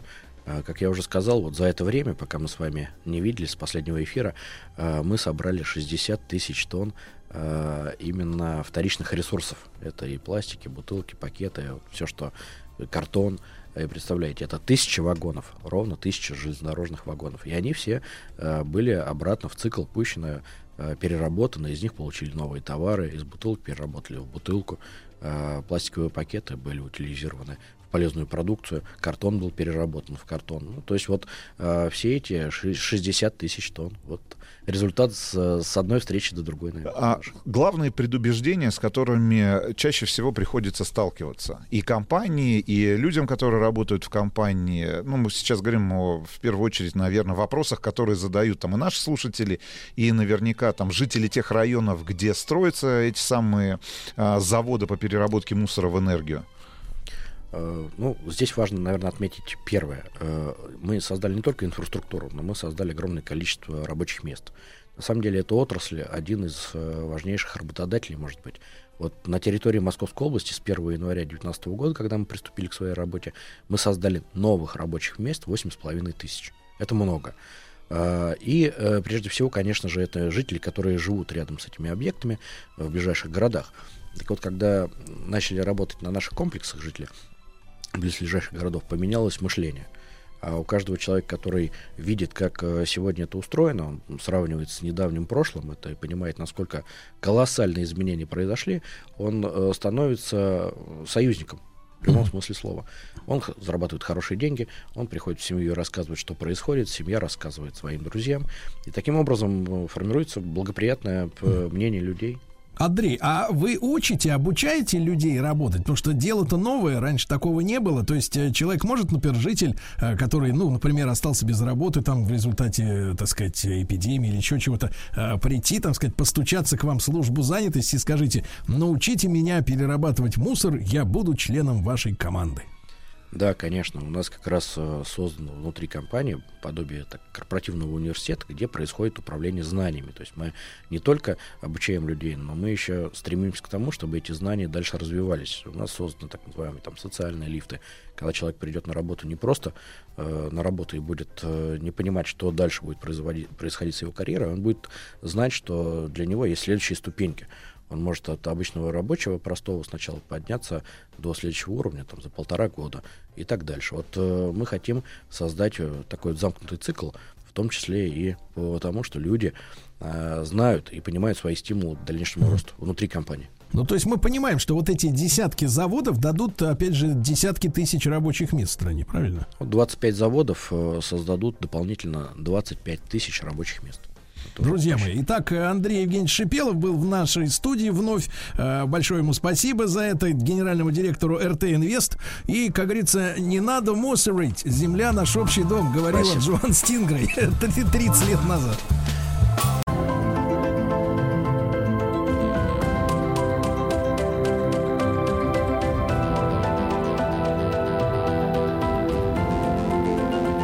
основана на реальных событиях. Друзья мои, долгожданная встреча в новом году для меня лично э, с Егором Сартаковым, доцентом факультета журналистики Московского государственного университета, кандидатом филологических наук. Егор, доброе утро. Э, очень рад. Доброе утро, друзья. Да, и сегодня, товарищи, мы продолжаем подбираться уже к современности все больше и больше. И сегодня в нашем цикле основано на реальных событиях э, тема такая. Иосиф Бродский и эпоха так называемого застоя. Егор, ну, э, Бродского у нас любят, хотя вот хочу, чтобы вы прокомментировали, э, в последнее время повылезали, наверняка вы сталкивались э, в интернет-прессе, даже не понимаю, с чем это связано, но вот несколько раз наталкивался именно на статьи или на какие-то дискуссии, где Иосифа Бродского называют поэтом-то, в общем-то, средненьким. Как вы это оцениваете, такие реплики, которые звучат? Э, Вы знаете, это интересно, потому что я сам на самом деле с этим не встречался, и могу сказать, что студенты наши невероятно любят Бродского. Ну а если искать какие-то объективные причины в оценке поэта, да, и как вот оценить хороший поэт или вот, как говорят, средненький поэт, напомню, друзья, что Бродский стал самым молодым Нобелевским лауреатом и первым русским поэтом, получившим Нобелевскую премию. Потому что до него Нобелевскую премию наши писатели получали именно как прозаики. Бродский стал первым поэтом. А насколько с этой точки зрения его стихи м, хорошо переводятся, если так можно говорить, на английский язык? Или это чисто премия от специалистов? Почему вот вы, вы, э, вот вы это подчеркнули, да, первый поэт, который получил такую премию, почему э, именно его стихи вот англоязычному жюри, как правило, да, вот настолько приглянулись? Э, Я думаю, что это связано действительно с его известностью в англоязычном мире, и речь не о переводах, а речь о том, что сам Бродский был э, блестящим эссеистом и переводчиком, э, и были стихи, которые он изначально писал на английском, а не на русском языке. То есть, в общем, в этом смысле Бродский такой и русский, и английский поэт. И к тому времени, когда он получал Нобелевскую премию, он уже даже не был гражданином нашим, да, у него было официально американское гражданство. Угу. Егор, а насколько вот мы, мы сегодня знаем, что, ну, не будем скрывать, э, многие процессы мировые, да, они э, не могут считаться чисто литературными или еще какими-то, или спортивными. Политика, к сожалению, она везде чувствуется, и вот э, такая тяжелая судьба, это вынужденная иммиграция, травля, э, самая настоящая, да, которая была э, развязана против Бродского в начале, там, ну, в первой половине 60-х э, в нашей прессе, в отечественной советской, э, насколько это повлияло, как вы думаете, вот на эту премию, на награду, на принятие, скажем так, его как вот такого сильного поэта на Западе? А, Я думаю, что повлияло, и скорее это повлияло не на него, ну, то есть это не повлияло на качество его стихов, это повлияло на его известность. То есть, безусловно, мы должны с вами понимать, что вручение Нобелевской премии, в том числе по литературе, кроме всего прочего, вопрос политический. И известность Бродского, связанная действительно с травлей, которая была развернута в Советском Союзе, и действительно с его чудовищной совершенно иммиграцией, Сергей, вы совершенно правы, она ну, повлияла на то, что он стал известен. И сам Бродский в своей Нобелевской речи, он же упоминает пять поэтов, которые, как он говорит, должны были стоять здесь, но не получили премию, и три из них это русские поэты. То есть вот кого он считает своими предшественниками. Это Анна Ахматова, Марина Цветаева и Осип Мандельштам. Да. Егор, ну если возвратиться теперь, да, вот к биографии э, нашего сегодняшнего э, героя, то э, в, в какой момент, э, в какой момент вот начал просыпаться м, в нем э, поэтический э, дар? Э, К какому моменту своей жизни он это относит сам или, или, или очевидцы? Э, Я так понимаю, что ведь, в принципе, вот э, статья, которая э, его клеймила, да, и обвиняла в тунеядстве, то есть э, Бродский был объявлен на, на весь мир именно тунеядцем. А я напомню нашим юным слушателям, что в Советском Союзе, поскольку была побеждена безработица, вот, э, то тунеядство являлось э, статьей Уголовного кодекса. Я не припомню, насколько точно можно было сесть, вот, но э, про проблемы у людей действительно были, поэтому э, люди и устраивались, ну, ближайший пример, да, такие как Цой в кочегарке, чтобы формально иметь место работы, чтобы э, участковый инспектор милиции не мог прийти и не сказать, чувак, ты не работаешь, мы тебя привлечем, да? И ведь он сначала, он не чурался же работы, да? Он, э, я так понимаю, бросил школу и на знаменитый завод «Арсенал», мой дедушка там был генеральным конструктором, вот, в 70-е годы, главным, простите, и, и, и он, соответственно, поступил туда вот в 50-е учеником фрезеровщика, то есть нельзя сказать, что Бродский вот, как говорится, родился и стал сразу тунеядцем, правильно? Да, да, совершенно верно, и тунеядцем его не назовешь. Единственное, сразу уточню, по этой статье э, самый э, э, такой жесткий срок, который можно было получить, это 5 лет, и О. Бродский его и получил, ему впаяли 5 лет как раз. Э, так вот, э, Бродский действительно, вообще стихи начал писать довольно поздно, это, кстати, редко для большого поэта, потому что большие поэты начинают в раннем возрасте, это где-то 4-5 лет. Э, первые стихи Пушкина 1804 года, то есть пятилетний Пушкин, чуть раньше четырехлетний Лермонтов, четырех лет э, начинает сочинять Марина Цветаева по воспоминаниям матери. То есть Бродский поздно, он начал писать где-то в 18 лет. Mm-hmm. Хотя сейчас э, исследователи находят там стихи 56 года, то есть это, получается, ему 16 лет было, но все равно для большого поэта поздно. Начал писать совершенно случайно. Пошел с друзьями в поход э, такой, экспедиция такая была, культура такая была, да, походов. И там э, они пели песни под гитару у костра, он послушал песни, посмотрел сборничек и сам себе сказал, что я могу вообще-то так же писать. И начал писать, и получилось даже лучше. И вот такой редкий случай, когда буквально за 2-3 года не публикующийся поэт, потому что ничего не публиковало, стал очень популярен в кругах литературного Ленинграда, среди молодежи, его стихи переписывают, его э, знакомят с Ахматовой, причем, э, ну это тоже такой довольно забавный случай, его друг, тоже поэт, уже тогда печатавшийся и ныне, кстати, еще живой Евгений Рейн, э, сказал Бродскому, сегодня пойдем знакомиться с Ахматовой, и Бродский очень удивился и спросил, она что, еще жива? Э, он был уверен, что она умерла еще там где-то в революцию в 17 году. И вот он так входит в литературный Ленинград того времени, и как раз с этим и связано то, что власть обращает на него внимание, и в 1963 году в газете «Вечерний Ленинград» а, публикуется вот эта статья, она называлась «Около литературный трутень», где действительно его объявляют в тунеядстве, его клеймят за паразитический образ жизни, за упадничество стихов, за формализм, причем стихов-то опубликованных нет или практически нет. И э, авторы... То есть это была реклама?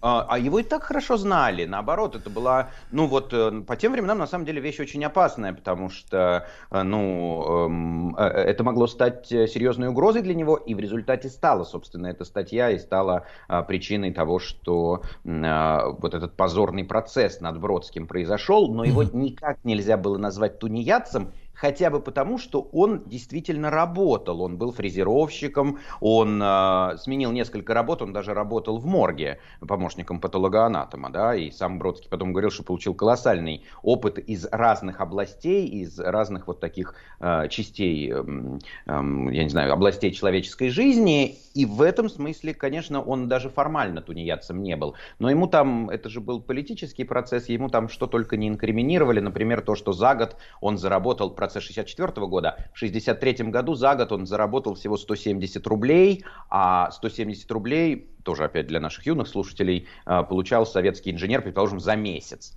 А он, значит, всего за год столько заработал, но такой статьи не было, не было какого-то минимального дохода, который он мог заработать. Почему сейчас юристы, рассматривая это дело, говорят о чудовищных нарушениях и о том, что ну, это было исключительно такой вот э, показной процесс над э, неугодным поэтом.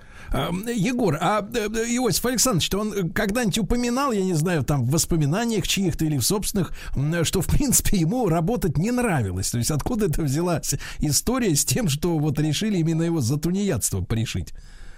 Нет, по поводу работать не нравилось, не было такого. В диалогах с Соломоном Волковым Бродский четко говорит о том, но на самом деле он это и на, и на суде об этом говорил, что его работой является поэзия. Что mm-hmm. поэзия и перевод это на самом деле работа и очень тяжелая работа. И защитники Бродского на этом процессе, а его защищали два э, филолога, два профессора э, Ленинградского университета педагогического института тогда, да, имени Герцена. И вот они как раз и доказывали, что это работа, ее можно считать работой, и переводы Бродского выполнены на очень высоком, э, как это тогда называлось, идейно-художественном уровне. И, кстати, после этого процесса оба профессора пострадали, а одному даже пришлось его лишили всех званий, пришлось эмигрировать из Советского Союза. Егор, а вот э, это, смотрите, мы понимаем, что есть филфаки, правильно, э, в институтах, в университетах, есть, э, соответственно, перевод как профессия, да, и мы понимаем, что перевод поэзии это действительно требует от человека и самому быть поэтом, да, то есть мы встречаем такие факты, когда действительно люди и сами замечательные авторы, поэты, и, переводят поэтически, вкладывая и талант, и профессионализм, а вот если мы говорим о том, что ну, он успел и в морге поработать, и, я так понимаю, и в экспедиции там геологические ходил, но, в принципе, мы все понимаем, что это романтика, это свитер с этим, с горлом отвисшим, и гитара, и палатка, все нормально, даже в какой-то степени скучно без этого теперь жить-то, э, и с гитарой, да, вот, а откуда взялись, взялась действительно вот эта способность к переводу, потому что все-таки вы как э, преподаватель, да, понимаете, что так вот как-то с нуля-то это не возьмется, это стихи можно писать там в 4 года, а тут все-таки уже квалификация требуется. Вот представьте себе, ну, разумеется, речь идет о подстрочнике, то есть кто-то переводил, подстрочник делал. А, он ну, адаптировал. Все поэты работали, конечно. А вот этот дословный подстрочник, то есть он, например, не говорил по-польски или по-сербски, а, но переводил поэтов э, соцлагеря, то есть переводил польских поэтов или югославских поэтов и так далее. Но когда у него на суде об этом спросили, потому что стенограмма суда Бродского нам осталась, она ходила в самом издате, прям дословно, что спрашивал у него судья, судья прямо задал этот вопрос, эм, вы учились быть поэтом? И э, Бродский ответил, я не думал, что это дается образованием. А судья говорит, а чем же? И Бродский спокойно отвечает, я думал, это от Бога. Ну, это, конечно, было возмутительно по тем временам. Дерзко. Дерзко, да. Э, Егор, а э, э, мы сегодня понимаем, э, какими именно силами, ну, персонажи тут не так, наверное, важны, а вот именно силами э, была развязана эта история против э, Бродского. То есть, э, по, кому он там перешел дорогу, или почему, или какая-то компания началась? А, да, на самом деле мы понимаем и силами, и даже фамилии хорошо исследованы, потому что, в общем, Бродский сейчас такая для исследователей привлекательная фигура и те, кто его осуждал, и наоборот, те, кто его защищал потом, потому что я вам сказал, осудили его на 5 лет, но 5 лет он не отбыл, он отбыл всего полтора года э, стараниями там целой серии известных литературных деятелей. Так вот, э, таким э, главным э, обвинителем, с, который опубликовал эту статью в э, «Вечернем Ленинграде», был человек по фамилии Лернер. Э, это такой был, ну, знаете, карьерист, э, комсомолец, который делал партийную карьеру, и он на самом деле просто просто искал, там не было какой-то личной ненависти к Бродскому, он искал э, хороший повод для того, чтобы продвинуться вверх, хороший повод для того, чтобы показать лояльность э, властям, и зацепился за этого Бродского, переврал чудовищно его стихи, то есть приписал ему стихи вот в этой статье, которые ему вообще не принадлежали, э, приписал строчки, которых э, у Бродского не было, ну и дальше вот развернул всю эту кампанию. Потом он не сделает никакую партийную карьеру, через несколько несколько лет его осудят за спекуляцию. Mm, mm-hmm. Егор, а вот смотрите, но, но мы уже говорили, да, а, о, э, оттепели, и это же 63-й год, э, то есть а, какая-то, и мы упомянули, да, вот такой, не то чтобы парадокс, но такое совпадение, что многие, большинство поэтов вот этого периода, те юные там Вознесенский, Евтушенко, значит, да, они выступали перед да, широкой аудиторией, и мы с тогда натолкнулись на мысль так общими усилиями, что это московская такая столичная история. А Ленинград да. это как бы вот так сказать, отдельно. Я как ленинградец понимаю прекрасно, что города очень разные. Вот, и, соответственно, и власти, наверное, были разные, и порядки в какой-то степени разные. Вот, и, и как-то странно, да, что вроде город, э, который объявлен официально провинциальным, где вроде бы, наверное, можно чуть больше, чем в столице, да, что, а, а, а процесс против Бродского э, в, в ту самую оттепель происходит именно в Ленинграде. Э, вот в чем здесь парадокс? Парадокс? А, ну, все-таки мы должны с вами помнить два момента. Во-первых, это именно оттепель, а не весна.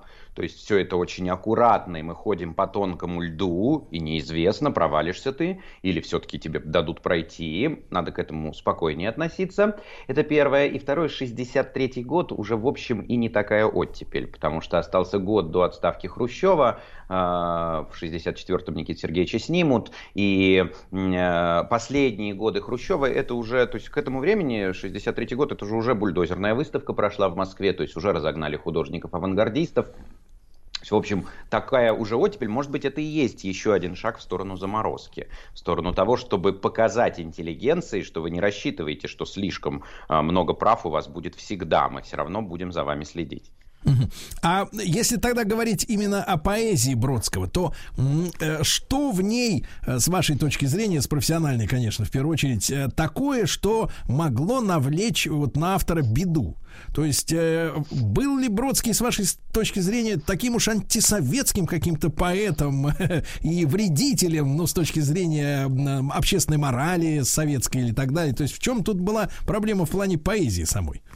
Э, вы знаете, ни в поэзии, ни в общем на самом деле в жизни Бродский никогда убежденным антисоветчиком не был. То есть это не фигура Солженицына, поэтому стоит их четко разделять. И когда Бродского просто там называют антисоветским поэтом, да, они прям пытаются пытались из него сделать этого поэта а, а, а, противорежимного, но сам Бродский четко говорил о том, что я, я не об этом. Его, в принципе, история про режимы или, скажем, шире про современность его, она не сильно касалась. А, она не была ему интересна. А то, что могло раздражать э, э, официальных идеологов и цензоров в его стихах, ну так причина понятна, это то, что не будет в его стихах ни завода, ни колхоза, а его стихи, вот то, что они называют упадничество, они про личное, они про внутренний мир, и в этом смысле, конечно, Бродский э, наследник оттепели. То есть он вот в этом же контексте оттепели, просто дальше он будет сложнее, шире, и, скажем, его иммигрантское творчество уже вообще никак не не укладывается в то, что мы привыкли называть феноменом оттепель. И фактически мы, я вспоминаю наши предыдущие, друзья мои, встречи с Егором Сартаковым э, в нашем эфире. Э, все их можно послушать э, в едином нашем цикле, основанном на реальных событиях, в том числе на сайте радиомаяк.ру в любое удобное для вас время. В, в, в таком случае, да, как человек, который пишет о том, что он переживает, он настоящий наследник серебря, Серебряного века, получается, правильно? Да, да, конечно, конечно. Но мы как раз говорили в эфире об оттепеле, о том, что оттепель реабилитирует тему, которая была до революции, потом была забыта э, в русской поэзии 20-30-х годов, это тема личных переживаний.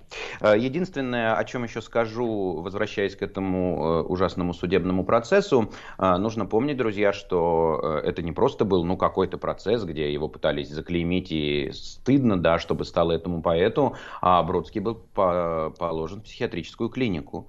То есть ему, эм, его положили в пряжку, так называемую, да, в Ленинграде, это печально известная психиатрическая клиника, ему даже установили диагноз вялотекущая шизофрения, диагноз, который а, мог быть э, только в Советском Союзе.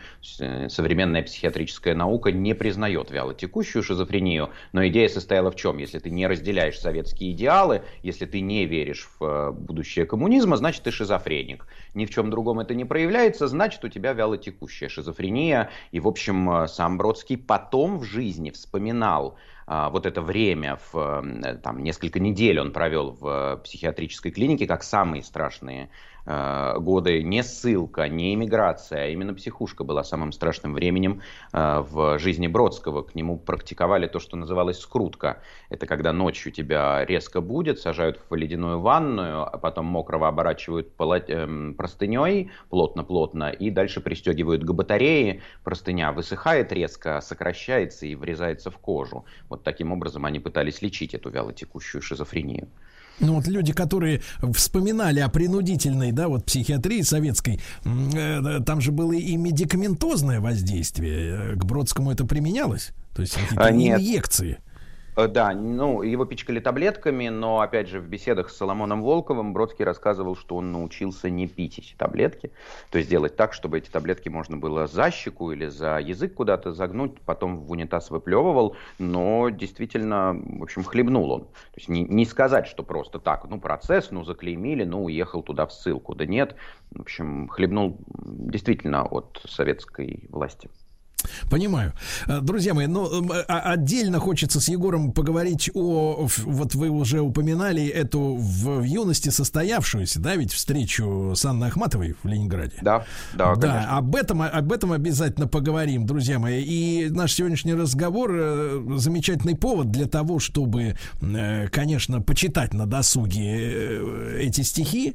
Может быть, с возрастом, я с возрастом, честно говоря, проникся по отношению к ним, но действительно действительно есть о чем подумать, и есть э, мелодика, да, которую, которую хоть хочется оценить, да, и про себя, и вслух. Сегодня с нами Егор Сартаков, доцент факультета журналистики Московского государственного университета, кандидат филологических наук. Мы сегодня об эпохе застоя, так называемой, говорим, и о судьбе Иосифа Бродского. После новостей продолжим.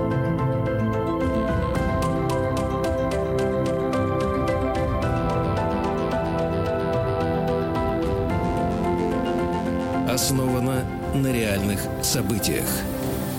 Друзья мои, в проекте основано на реальных событиях. С нами Егор Сартаков, кандидат филологических наук. Мы сегодня об Иосифе Бродском говорим, об эпохе так называемого застоя. И вот э, история, да, история о том, как э, молодого еще, да, поэта, э, извините, прошу прощения, э, молодого поэта, э, молодому поэту предложили в Ленинграде познакомиться с Анной Ахматовой.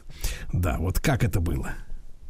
А, да, действительно, как я уже сказал, э, их э, познакомил Евгений Рейн, друг Бродского, которому он посвятил одно из самых своих известных стихотворений «Рождественский романс».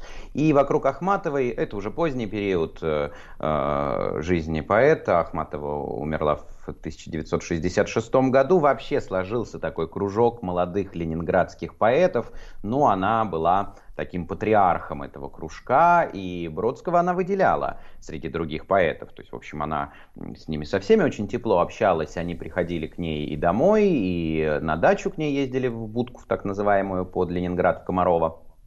И а, Бродского она выделяла, и, скажем, например, после этого процесса, когда она, сама-то она, разумеется, не была на процессе, но когда она узнала а, о том сроке, который дали Бродскому, она сказала свое известное, какую биографию делают нашему Рыжему.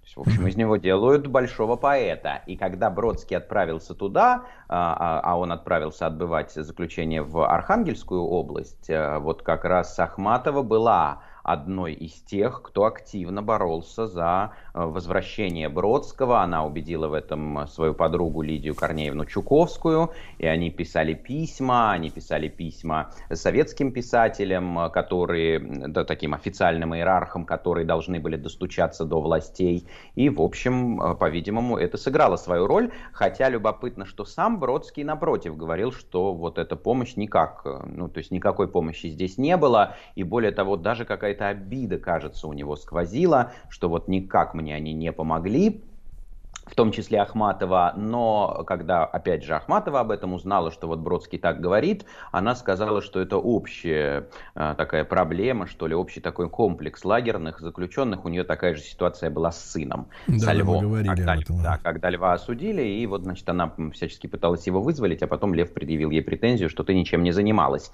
И формально, ну вот исследователи говорят, что что повлияло, почему из пяти лет он только полтора года отбыл, и потом приговор был пересмотрен, повлиял французский писатель, тоже Нобелевский лауреат Жан-Поль Сартер.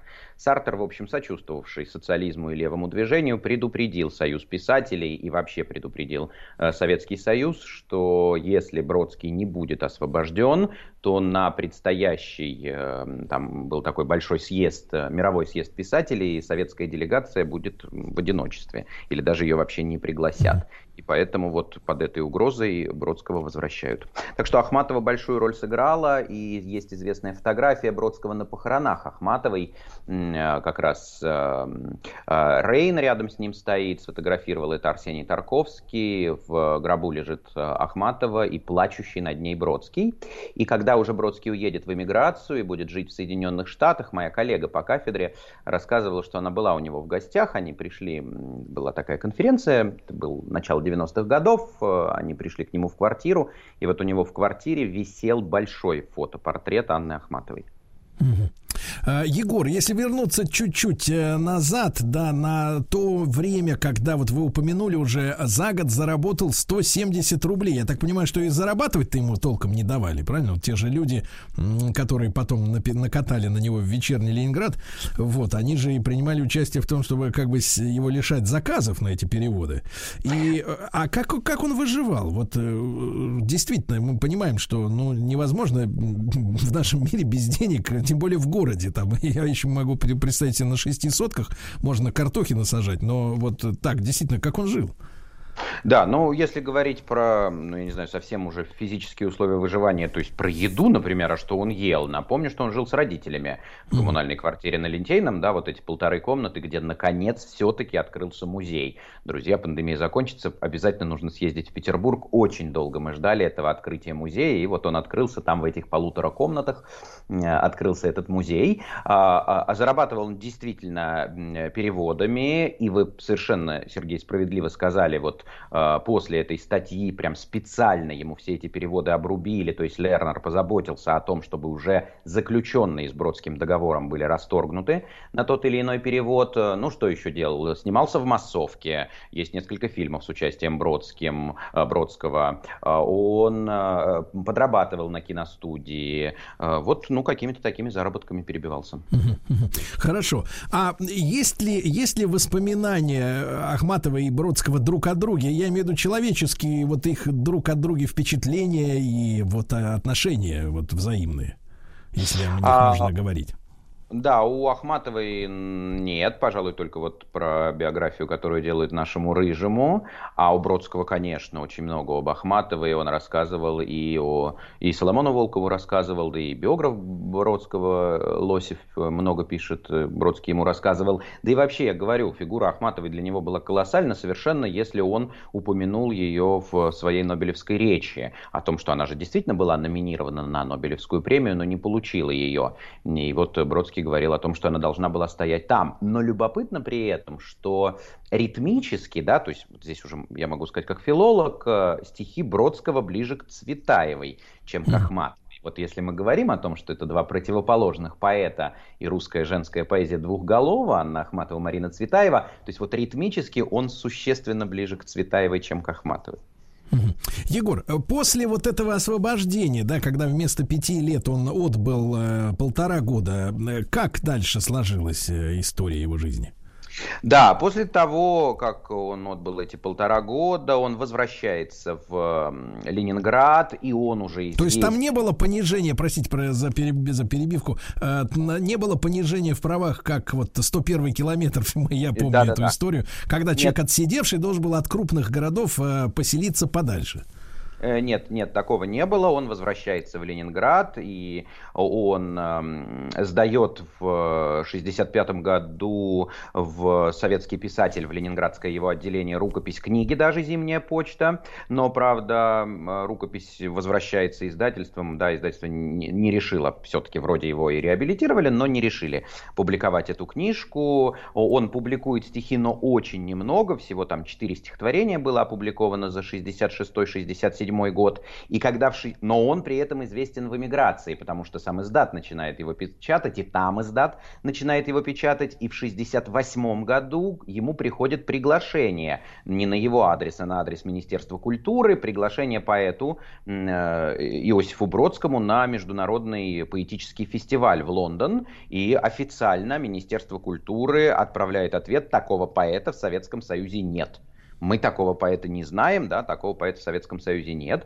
И вот, э, ну, вот эти вот краски начинают сгущаться, потому что как раз и наступает эта эпоха застоя. И, собственно, как началась эмиграция Бродского, это, с одной стороны, забавная, с другой стороны, грустная история. Бродский, еврей, а, получает как-то на свой домашний адрес э, такую почтовую карточку, адресованную ему, Иосифу Бродскому, с вызовом в государство Израиль. То есть якобы его родственники вызывают его в государство Израиль, а он точно знает, что никаких родственников, да, хотя он еврей, родители евреи, никаких родственников в Израиле у них нет. И он э, считает, что это провокация и просто не обращает на это внимания. То есть просто рвет эту карточку, не обращая на нее внимания. И через месяц его вызывают в большой дом, его вызывают в КГБ. И предупреждают, вы получали карточку о вызове в Израиль? Он говорит, да, получал, но это какая-то ошибка, родственников в Израиле у меня нет. Ему говорят, нет, вы ошибаетесь, у вас есть родственники в Израиле, выезжайте, а, а если вы там в ближайшие несколько дней не отнесете документы в АИР, в АВИР, поедете не на запад, а на восток. То есть ему четко поставили условия. Либо ты собираешь вещи и э, выезжаешь из страны, либо мы э, продолжим тебя мотать по психушкам и по э, ссылкам. Ну, и а эта история, Егор, дней. э, история с карточкой, она нашла какое-то обоснование потом впоследствии? Нет? Это, или, или это загадка до сих пор? А это никакая не загадка, они ее и сделали. То есть им, им нужно было его выжать из страны. То есть это все и было ими сделано. То есть это фейковая карточка? Да, да, конечно, абсолютно фейковая карточка. И вы знаете, потом получается, что Бродский уезжает, родители остаются здесь, и родители несколько раз подают документы на выезд в Соединенные Штаты для воссоединения с сыном. Причем у Бродского инфаркт случился, он же 4 инфаркта пережил. А, Инфаркт случился, и за ним нужно было ухаживать, и это было обоснованием. И им каждый раз лицемерно отвечают, ваш сын уехал не в Соединенные Штаты, а в Израиль. Есть его вызвали в Израиле, поэтому он не в Соединенных Штатах, а в Израиле. Им отказывают, и в результате Бродский с родителями не увидится. В 83 году мама умрет, через год отец, и э, Бродский даже не сможет побывать на похоронах собственных родителей, как он не просил. То есть он официально обращался с просьбой. Э, официально обращались деятели культуры мировые с просьбой разрешить Бродскому приехать на похороны к родителям. Его не пустили.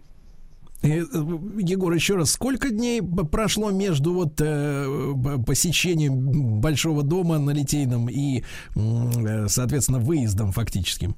Да, фактически вот в этом 72 году, когда он впервые его вызывают, да, в 72 году, ну, прошла буквально неделя. И он собрался? Да, он собрался, и это трагически, конечно, потому что он покидает Ленинград. Тяжело покинуть Ленинград, когда ты рос, вырос, жил в Ленинграде. Он просит провести его по улицам Ленинграда и прям ночью прощается с городом. И во многом, я думаю, этим объясняется, что уже потом, в 90-е годы, будучи известным поэтом, э, человеком, да, Нобелевским лауреатом, он отказался возвращаться уже в переименованный Петербург. Ведь Собчак очень хотел, чтобы Бродский вернулся. Ему дали звание почетного гражданина города, почетного профессора Петербургского университета, но он отказался возвращаться, а, как он отшучивался, в одну реку дважды нельзя войти, даже если это Нева. То есть какая-то обида у него все-таки была. Егор, а э, Бродскому пришлось оставить э, в Советском Союзе, в России, в Ленинграде а, только родителей из близких людей, то есть какие э, там любовь или отношения не пришлось рвать из-за этой вот вынужденной резко нахлынувшей иммиграции? Ну, напомню, друзья, что женился Бродский уже в эмиграции, но действительно отношения у него с э, барышнями были, и даже одна из них э, приезжала в э, ссылку туда к нему, в Архангельск, когда он отбывал в этой ссылке, и, ну да, что-то пришлось здесь оставить. Но я говорю, он даже не, как вам сказать, он не оставил все это по, ну, я не знаю, по личной воле, не захотел конечно. уехать в эмиграцию, его просто выжили. Ему сказали, ну, если ты не туда поедешь, то мы тебя в другую сторону отправим. Ну, фактически его просто выжили, и когда он э, уезжал, и есть вот эта щемящая совершенно фотография, где Бродский в Пулкове сидит на чемодане, прощается, да, такая последняя точка родины, и самолет его летел Ленинград-Вена, и в Вене он вышел, он даже не знал вообще, куда дальше, то есть он летит в никуда. В Вене его встречает известный издатель, и Пофер, и Пофер его спрашивает, «Ты, б, Иосиф, ты знаешь, куда ты дальше поедешь? И он говорит, нет. То есть я даже не знаю, где я буду жить, и тогда он говорит, а не хочешь ли ты почитать лекции в Мичиганском университете?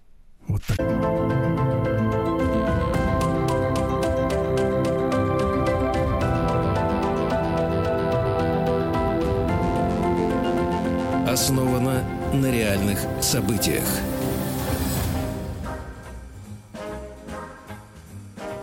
ГУ и кандидат филологических наук. Мы об Иосифе Бродском говорим. И вот э, перелет в Вену, да, начало 70-х годов. То есть, э, э, действительно, его вот просто, как бы, так сказать, one-way ticket, как говорится, э, э, отправили, и, и там его никто не ждал. На месте? Нет, его, конечно, ну, его, конечно, ждали, потому что он уже заметная фигура. Мы говорили о том, что уже с конца 60-х он публикуется в журналах эмигрантских, и его ждали, главное, но у него это действительно был билет в один конец, и сам он не представлял своей жизни дальше, он даже не представлял, чем он будет заниматься. И дальше 24 года, вплоть до своей смерти, он преподавал в университетах, причем в том числе в лучших университетах Соединенных Штатов, в Колумбийском университете, в Мичиганском, в Нью-Йоркском университете, разные курсы, связанные с поэзией, с русской литературой, с мировой литературой, и это удивительно, мы вначале сказали, что он даже школы не закончил, то есть у него было 8 классов образования, но при этом он э, спокойно преподавал, и студенты Бродского обожали. А как, как остановился выбор его именно на Штатах? Э, это, или, или единственный вариант это был? Да, он никак не остановился. Вот мы как раз э, э, сказали о том, что он прилетает в Вену, и Пфофер, этот известный издатель, он э, предлагает ему, говорит, а не хочешь ли ты прочитать э, лекции, чтобы ты, куда бы ты хотел поех- поехать? И Бродский говорит, господи, да я понятия не имею. А как ты смотришь на то, чтобы поработать в Мичиганском университете? И э, так вот он волей случая буквально оказался в Соединенных Штатах и стал э, преподавать, хотя сам-то никогда не видел в себе преподавателя, и его такая форма, что ли, преподавания сильно отличалась от других э, университетских профессоров или доцентов, mm-hmm что это была именно беседа о литературе. И любопытно, что даже когда он уже стал Нобелевским лауреатом и, в общем, финансово не нуждался в том, чтобы преподавать, чтобы иметь работу каждый день, денег уже было достаточно, а, он все равно продолжал, и когда его спрашивал Соломон Волков об этом, почему вы продолжаете преподавать, он говорил о том, что я а, делюсь со студентами тем, что я больше всего люблю, я делюсь литературой, и мне хочется да, заражать их литературы или заражать их поэзией. Егор, а э, вот Бродский прощался с Ленинградом, да, явно любя этот город. Э, как сложились его вот именно душевные, там, сердечные отношения со Штатами? Он принял эту страну, потому что все-таки он попал туда уже взрослым, сформированным человеком, да, и, может быть, иммиграция там в школьные годы, она как-то протекает, хотя я почитаю письма э, и, и о жестких, так сказать, столкновениях, да, систем воспитания. Но тем не менее, что он думал об Америке?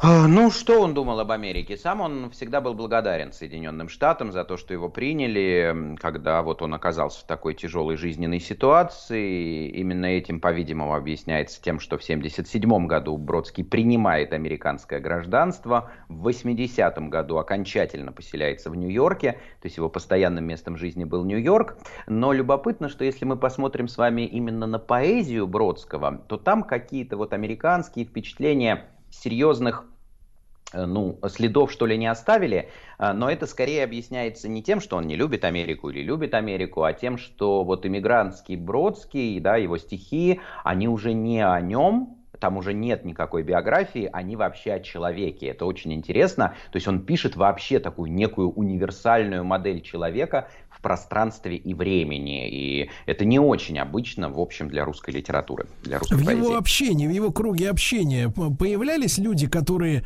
э, ну, также жизнью или системой тоже выбрасывались из э, Советского Союза в Штаты, конечно, в, в Нью-Йорк в частности. То есть вот кто, да. кто составлял из знакомых нам фамилий вот этот круг? Ну, прежде всего, здесь легко вспомнить Сергея Довлатова.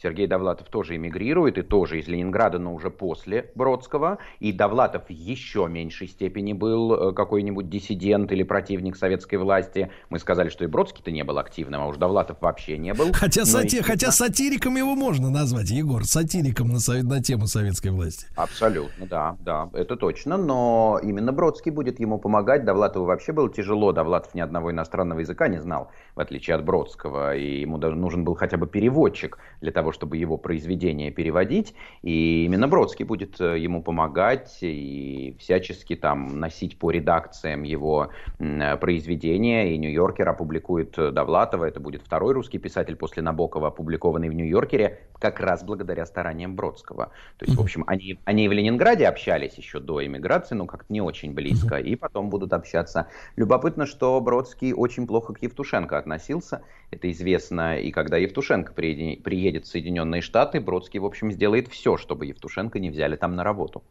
Mm.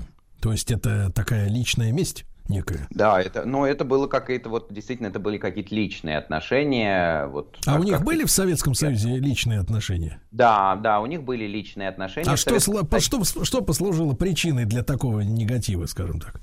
Слушайте, ну это довольно странный, э, ну, вернее, довольно сложный момент, потому что Евтушенко, у него тоже есть диалоги с Соломоном Волковым, он утверждает, что там была некая зависть а, Бродского как к более известному поэту Евтушенко. И, в общем, наверное, тут какой-то градус этой зависти есть. Но вместе с тем э, Бродский всегда обвинял Евтушенко в том, что он пытается сидеть на двух стульях. Он, с одной стороны, прислуживает этой власти, а с другой стороны, умеренно оппозиционен этой власти. Вот так получилось, э, вот, что да. они разошлись. Егор, и такой короткий вопрос. Вы упомянули, что не откликнулся э, Иосиф Александрович на, так сказать, предложение вернуться или хотя бы приехать, да, посетить уже Санкт-Петербург, не Ленинград, при Анатолии Александровиче Собчаке, да. А вот как вы думаете, это получается, что только мы поверили, что с крахом Советского Союза страна из изменилась, а для всего остального мира и для Бродского Достоевского это одно и то же все. Ну, для него, повторяю, это была очень обидная история, потому что очень, эм, конечно, его тронула история с родителями, когда его не пустили на похороны. Ну, не и Собчак даже... же не пускал-то. Да, но это не пускало это власти. Даже Бродский, который мечтал быть похороненным, известно, да, на Васильевском mm-hmm. острове, ни страны, ни погоста, не хочу выбирать на Васильевский остров, я приду умирать, да. да, выбрал самое похожее место на Васильевский остров, но вне нашей страны, это Венеция. Да. Грустно. Э, друзья мои, Егор Сартаков, э, кандидат филологических наук. Э, наш проект основан на реальных событиях. В любое удобное для вас время на сайте радиомаяк.ру. Егор, огромное спасибо.